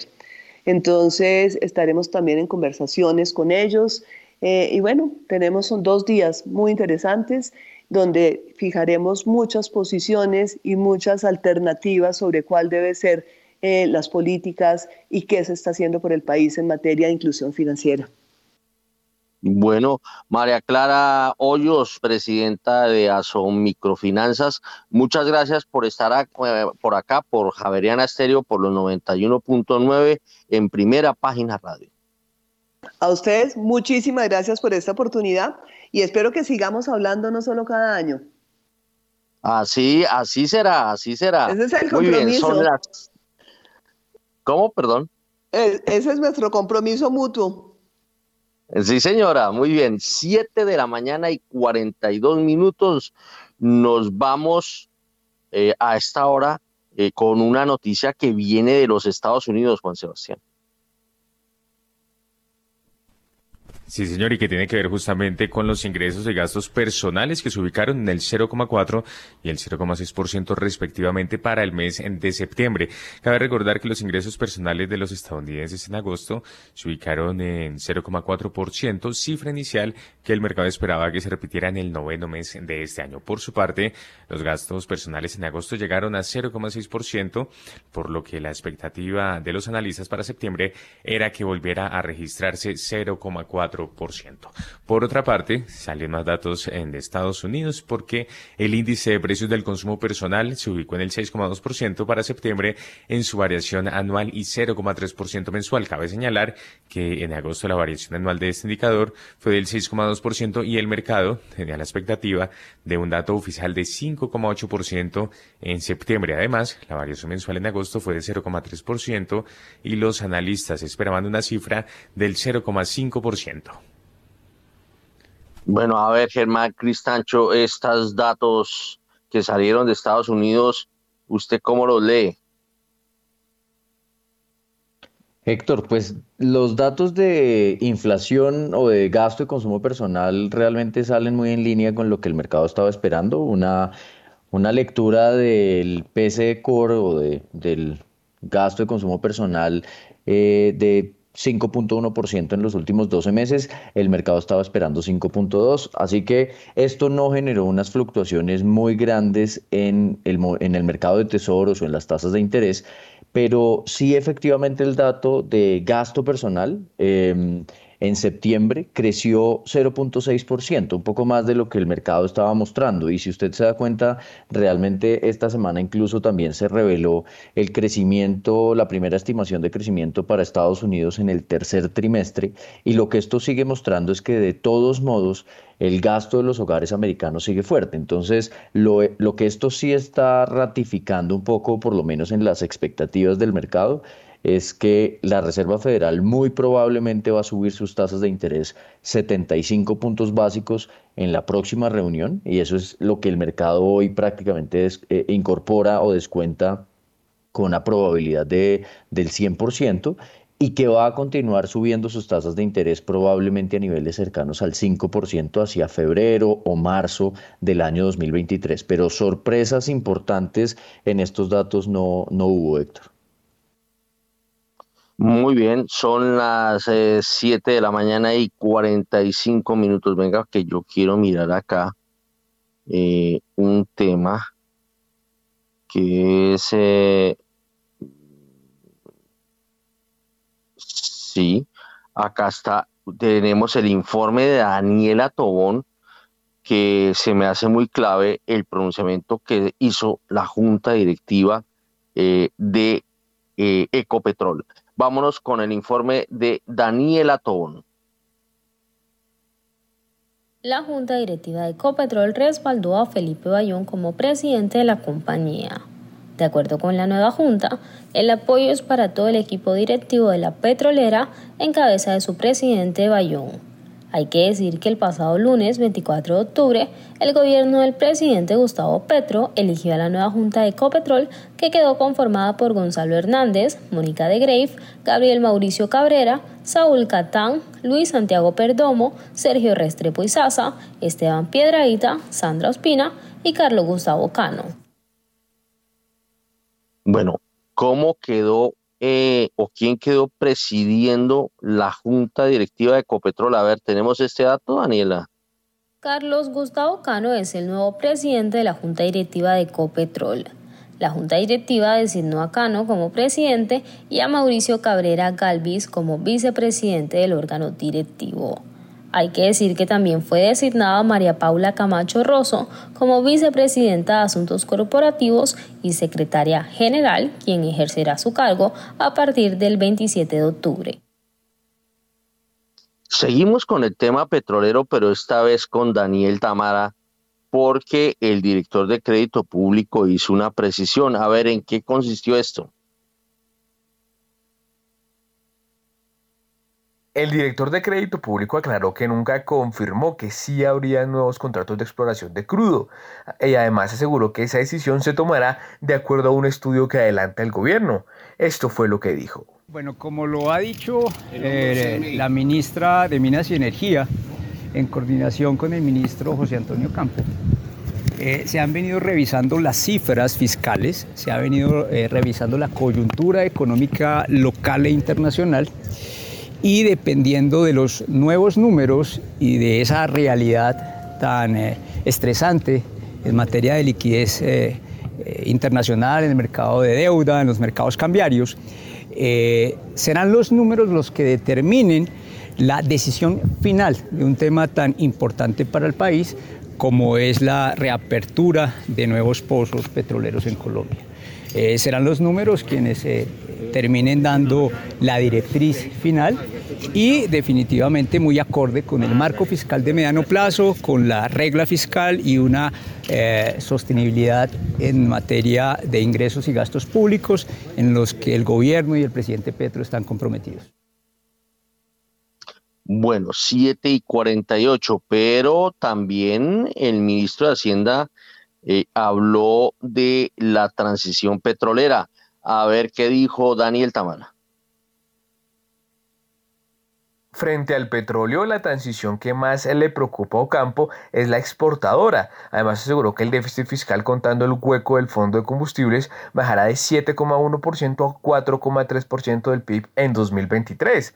Esto fue lo que dijo el ministro de Hacienda. Tema que estamos eh, haciendo un, eh, eh, como habíamos acordado de hecho con el presidente de la República, un escenario de tres gobiernos, o sea, de 12 años en materia de cómo podemos ir sustituyendo el petróleo como producto de exportación. Eh, digamos, una, digamos, como referencia histórica, yo cuando nosotros sustituimos el café, en los años 50 y 60 nos demoramos como unos 15 años en lograr que las exportaciones eh, diferentes al café eh, sustituyeran plenamente el café. Y lo mismo tiene que ver con el petróleo. Entonces la pregunta es, aparte de la, gran cantidad de, de, digamos, de contratos de exploración ya firmados vigentes, el presidente y la ministra claramente dijeron que estaban vigentes. Eh, más aún, se está tratando de revivir algunos que, están, que no están ejecutando. Eh, entonces, la pregunta es si fuera de esos hay necesidad de más.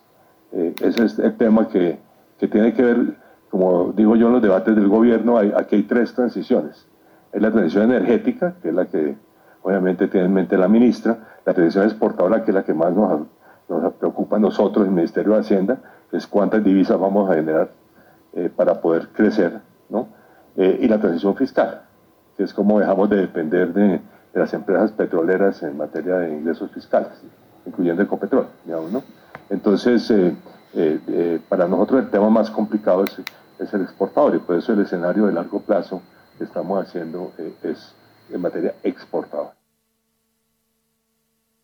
7 de la mañana y 50 minutos. Bueno, el tema petrolero, la transición, eh, la designación o, el respaldo más bien de, Felipe Bayón en, en Ecopetrol, la designación de Carlos Gustavo Cano como nuevo presidente de la Junta Directiva. Bueno, todo esto. A ver, Diego Rodríguez, nos toca muy puntuales porque son las 7 de la mañana y 51 minutos y voy a poner eh, y voy a, a darle la palabra con cronómetro en mano. Diego Rodríguez.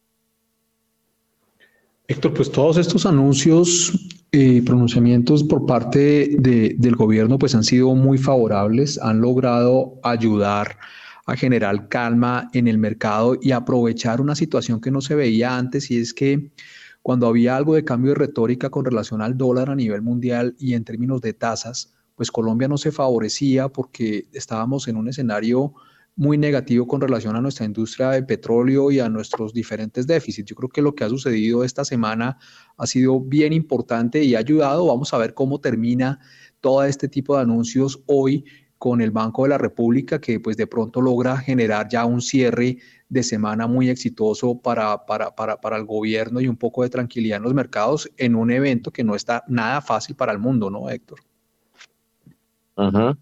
A ver, Germán Cristancho, eh, él, es el jefe de investigaciones de Da Vivienda Corredores.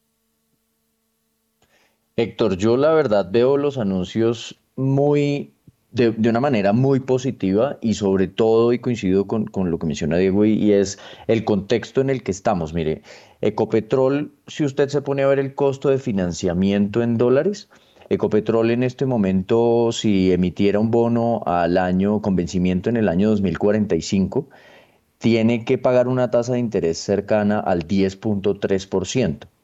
Una compañía como Petrobras eh, tiene que asumir un costo del 8.3%.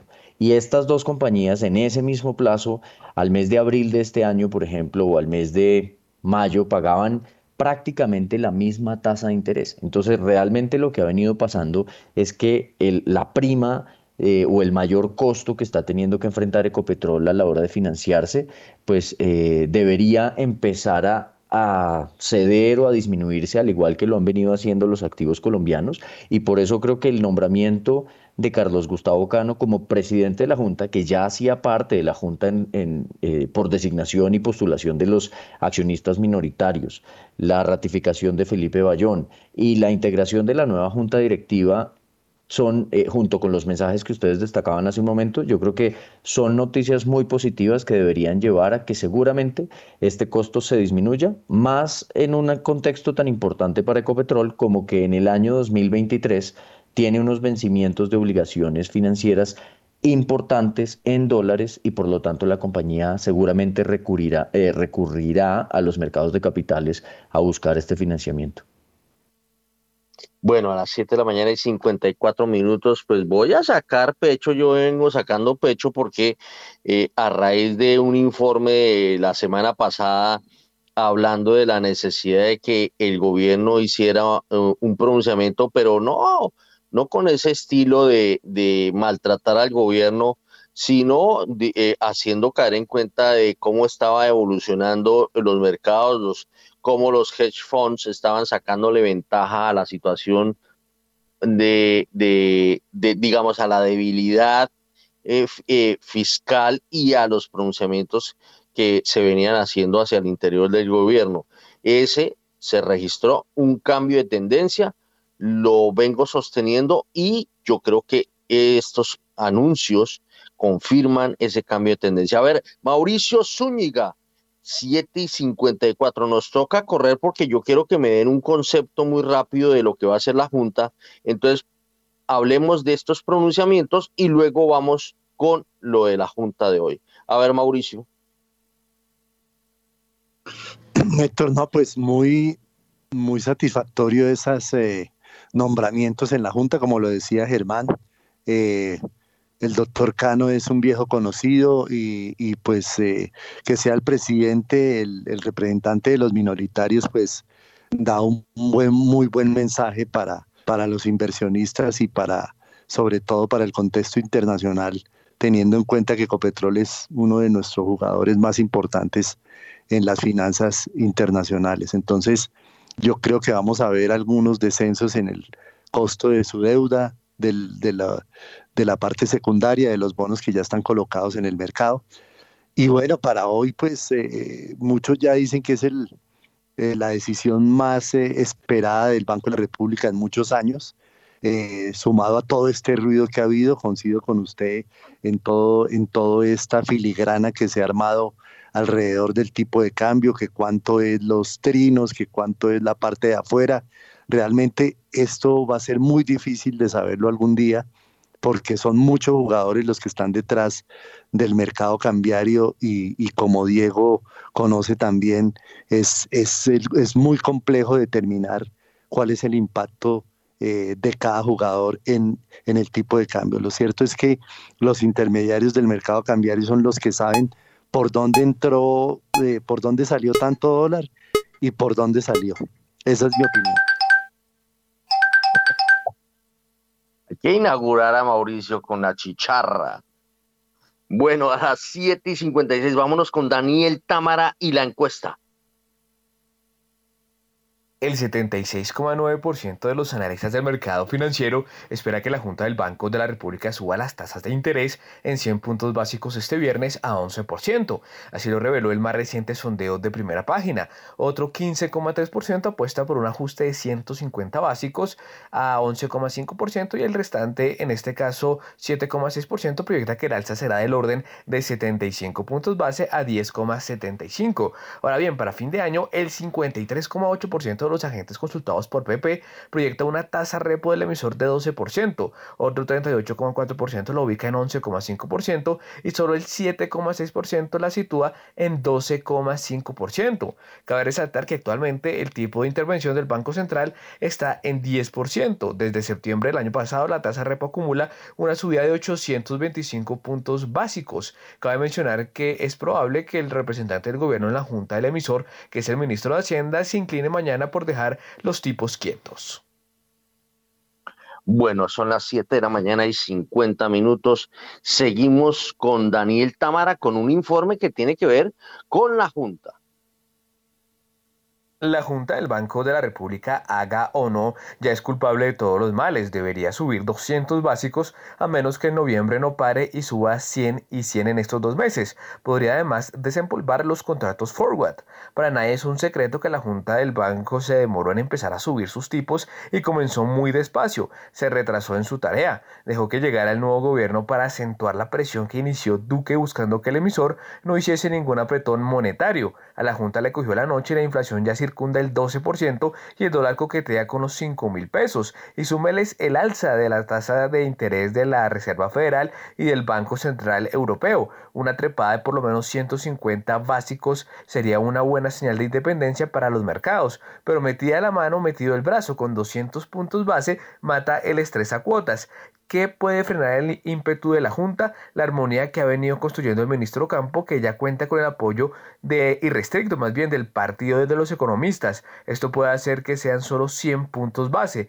Se, en este caso, pues hay que tener en cuenta que la Junta se llevará a cabo desde las 8 y 30 de la mañana de este viernes.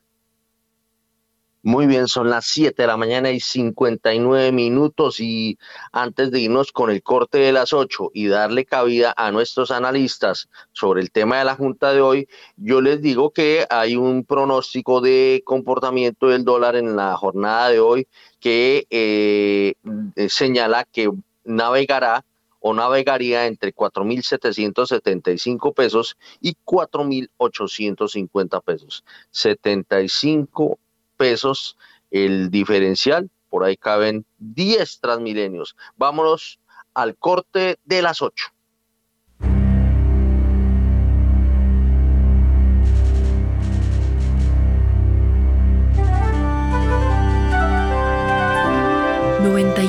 .9 Javerian Estéreo, Bogotá. HJKZ. 45 años. Sin fronteras.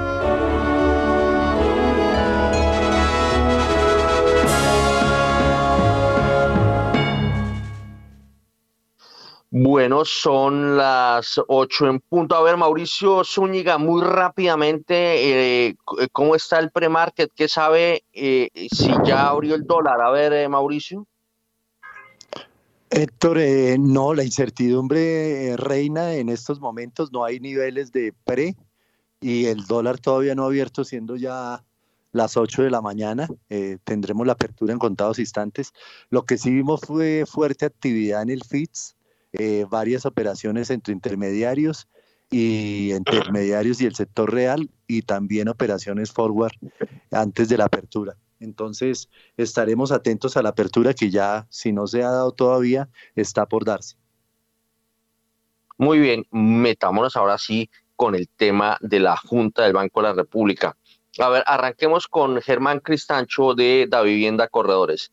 ¿Cómo ve esto, esto que plantea primera página? Eh, primero que la Junta está retrasada en la tarea.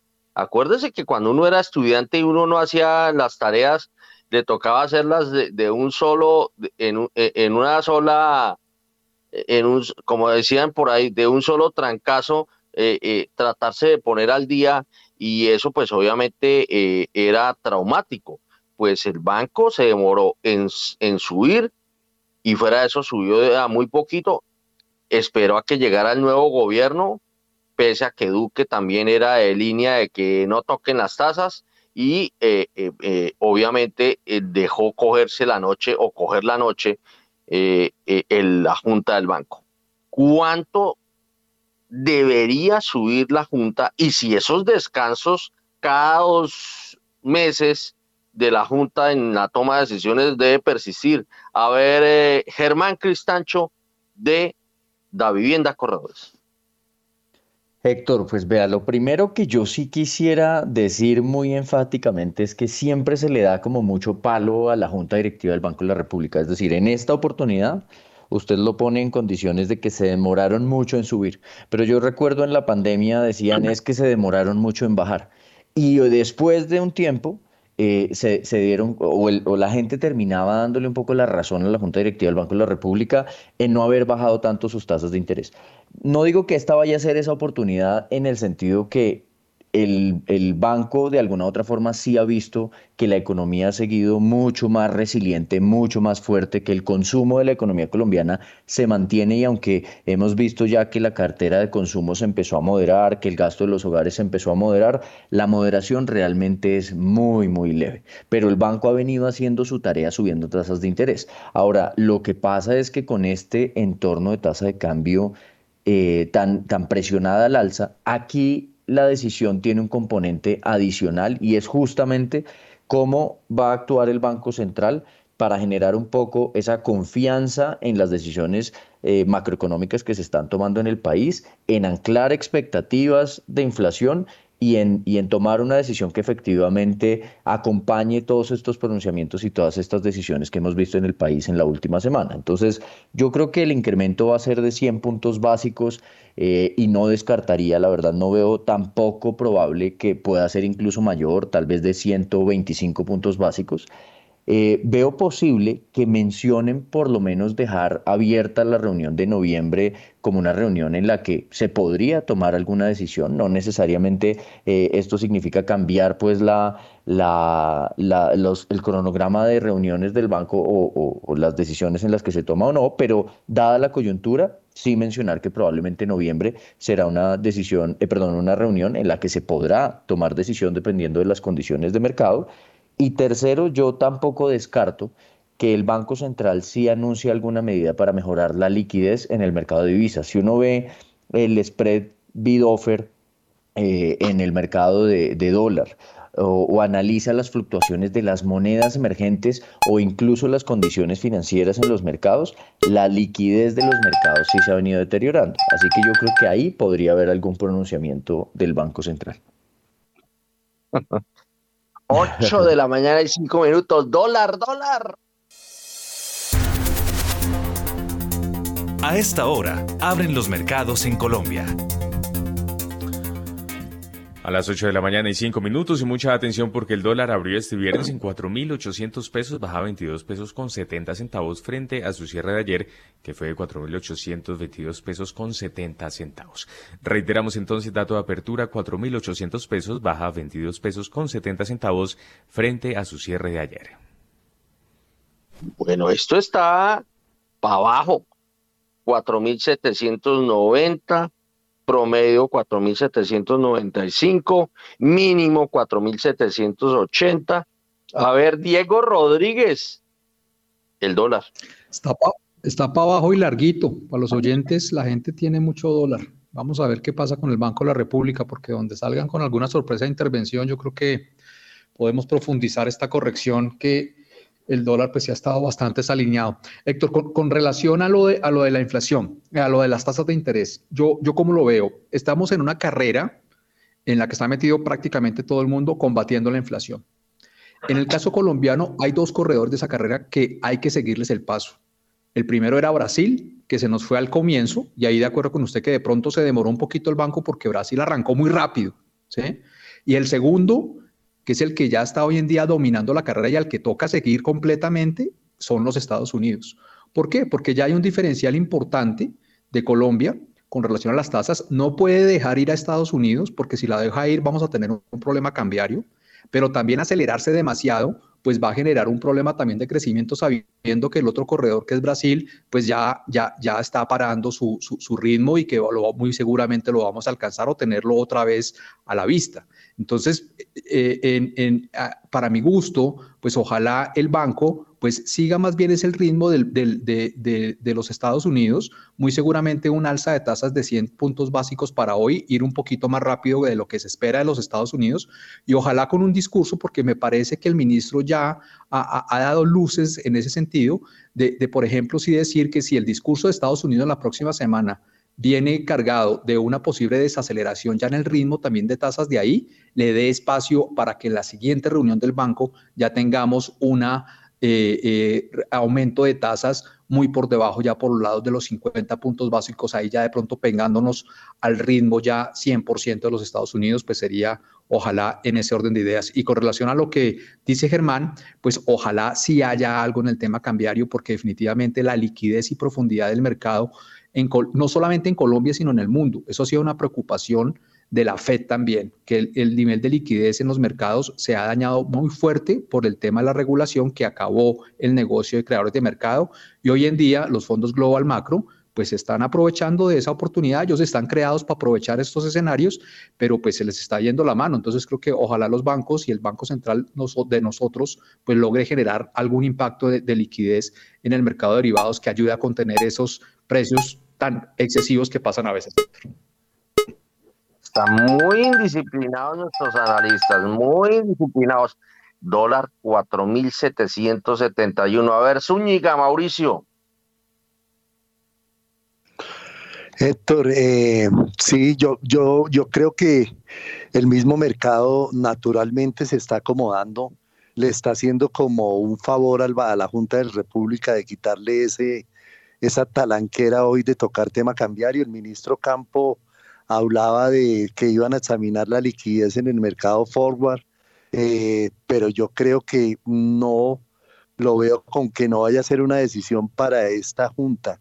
Yo creo que el mercado va a seguir eh, corrigiendo, va a seguir devolviendo mucho de lo que Diego también comenta que fue una exageración haber llegado a, tocar esos 5 mil, eh, de haber pegado en el palo, como digo yo, porque realmente fueron 4.999 entonces vemos que con pocas operaciones, solamente con, con rumores, eh, el dólar está devolviéndose aquí en Colombia y vamos a ver eh, niveles, devolviendo niveles que vimos tan exageradamente rápido en esta semana en el mercado cambiario. Bueno, 8 de la mañana y 9 minutos, a las 8 y 9. Eh, mm, yo quiero, me quiero precisar que el informe no es dándole palo a la Junta. Eh, una cosa es que usted, uno le diga que se demoró y otra cosa es que sea declarada culpable y condenada a la hoguera, como suelen hacer los presidentes de la República. Eh, y cuando a uno lo condenan, hay una película que se llama, yo, yo, la, yo la cité en el informe, Venga, a ver si aquí yo lo tengo, creo que se llama doble riesgo o algo así, que, que a, la, a la protagonista la condenan por haber asesinado al marido, pero el marido lo que pasaba era que se había hecho el, muerto porque quería cobrar los seguros y condenan a, a, esta mujer y en la cárcel le dicen, oiga, usted lo que tiene que salir es salir a, a matar a ese marido que tenía usted porque ya, ya condenada ya pagó la condena, pues si lo mata, pues eh, no, no le va a pasar nada. Y entonces eh, ella sale dispuesta a matar al marido que la hizo meter a la cárcel por un asesinato que nunca cometió ella. Entonces la Junta, como ya ha sido condenada públicamente, pues, pues ya tiene descontada la condena, pues eh, eh, sabiendo que va a ser declarada culpable, mueva o no mueva tasas, pues entonces eh, yo me daría la pela. Ese es el sentido de, del planteamiento. ¿Usted qué piensa, Diego Rodríguez? Héctor, así como se lo decía ahorita, creo que para mi caso creo que el, movimiento de tasas, el banco lo ha hecho, pegarle 100% es muy difícil, pero yo creo que lo ha hecho bastante bien. Eh, en este momento no hay que desatarse de los Estados Unidos, Héctor. Creo que acelerar demasiado el paso no hay necesidad.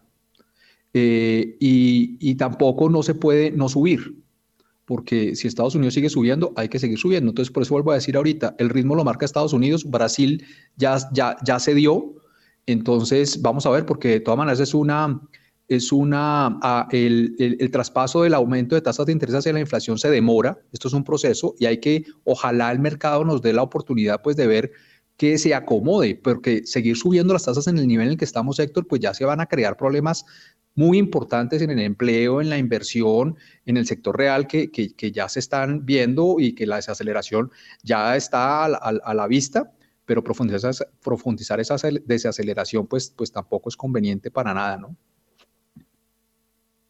Muy bien, son las 8 eh, de la mañana y 12 minutos.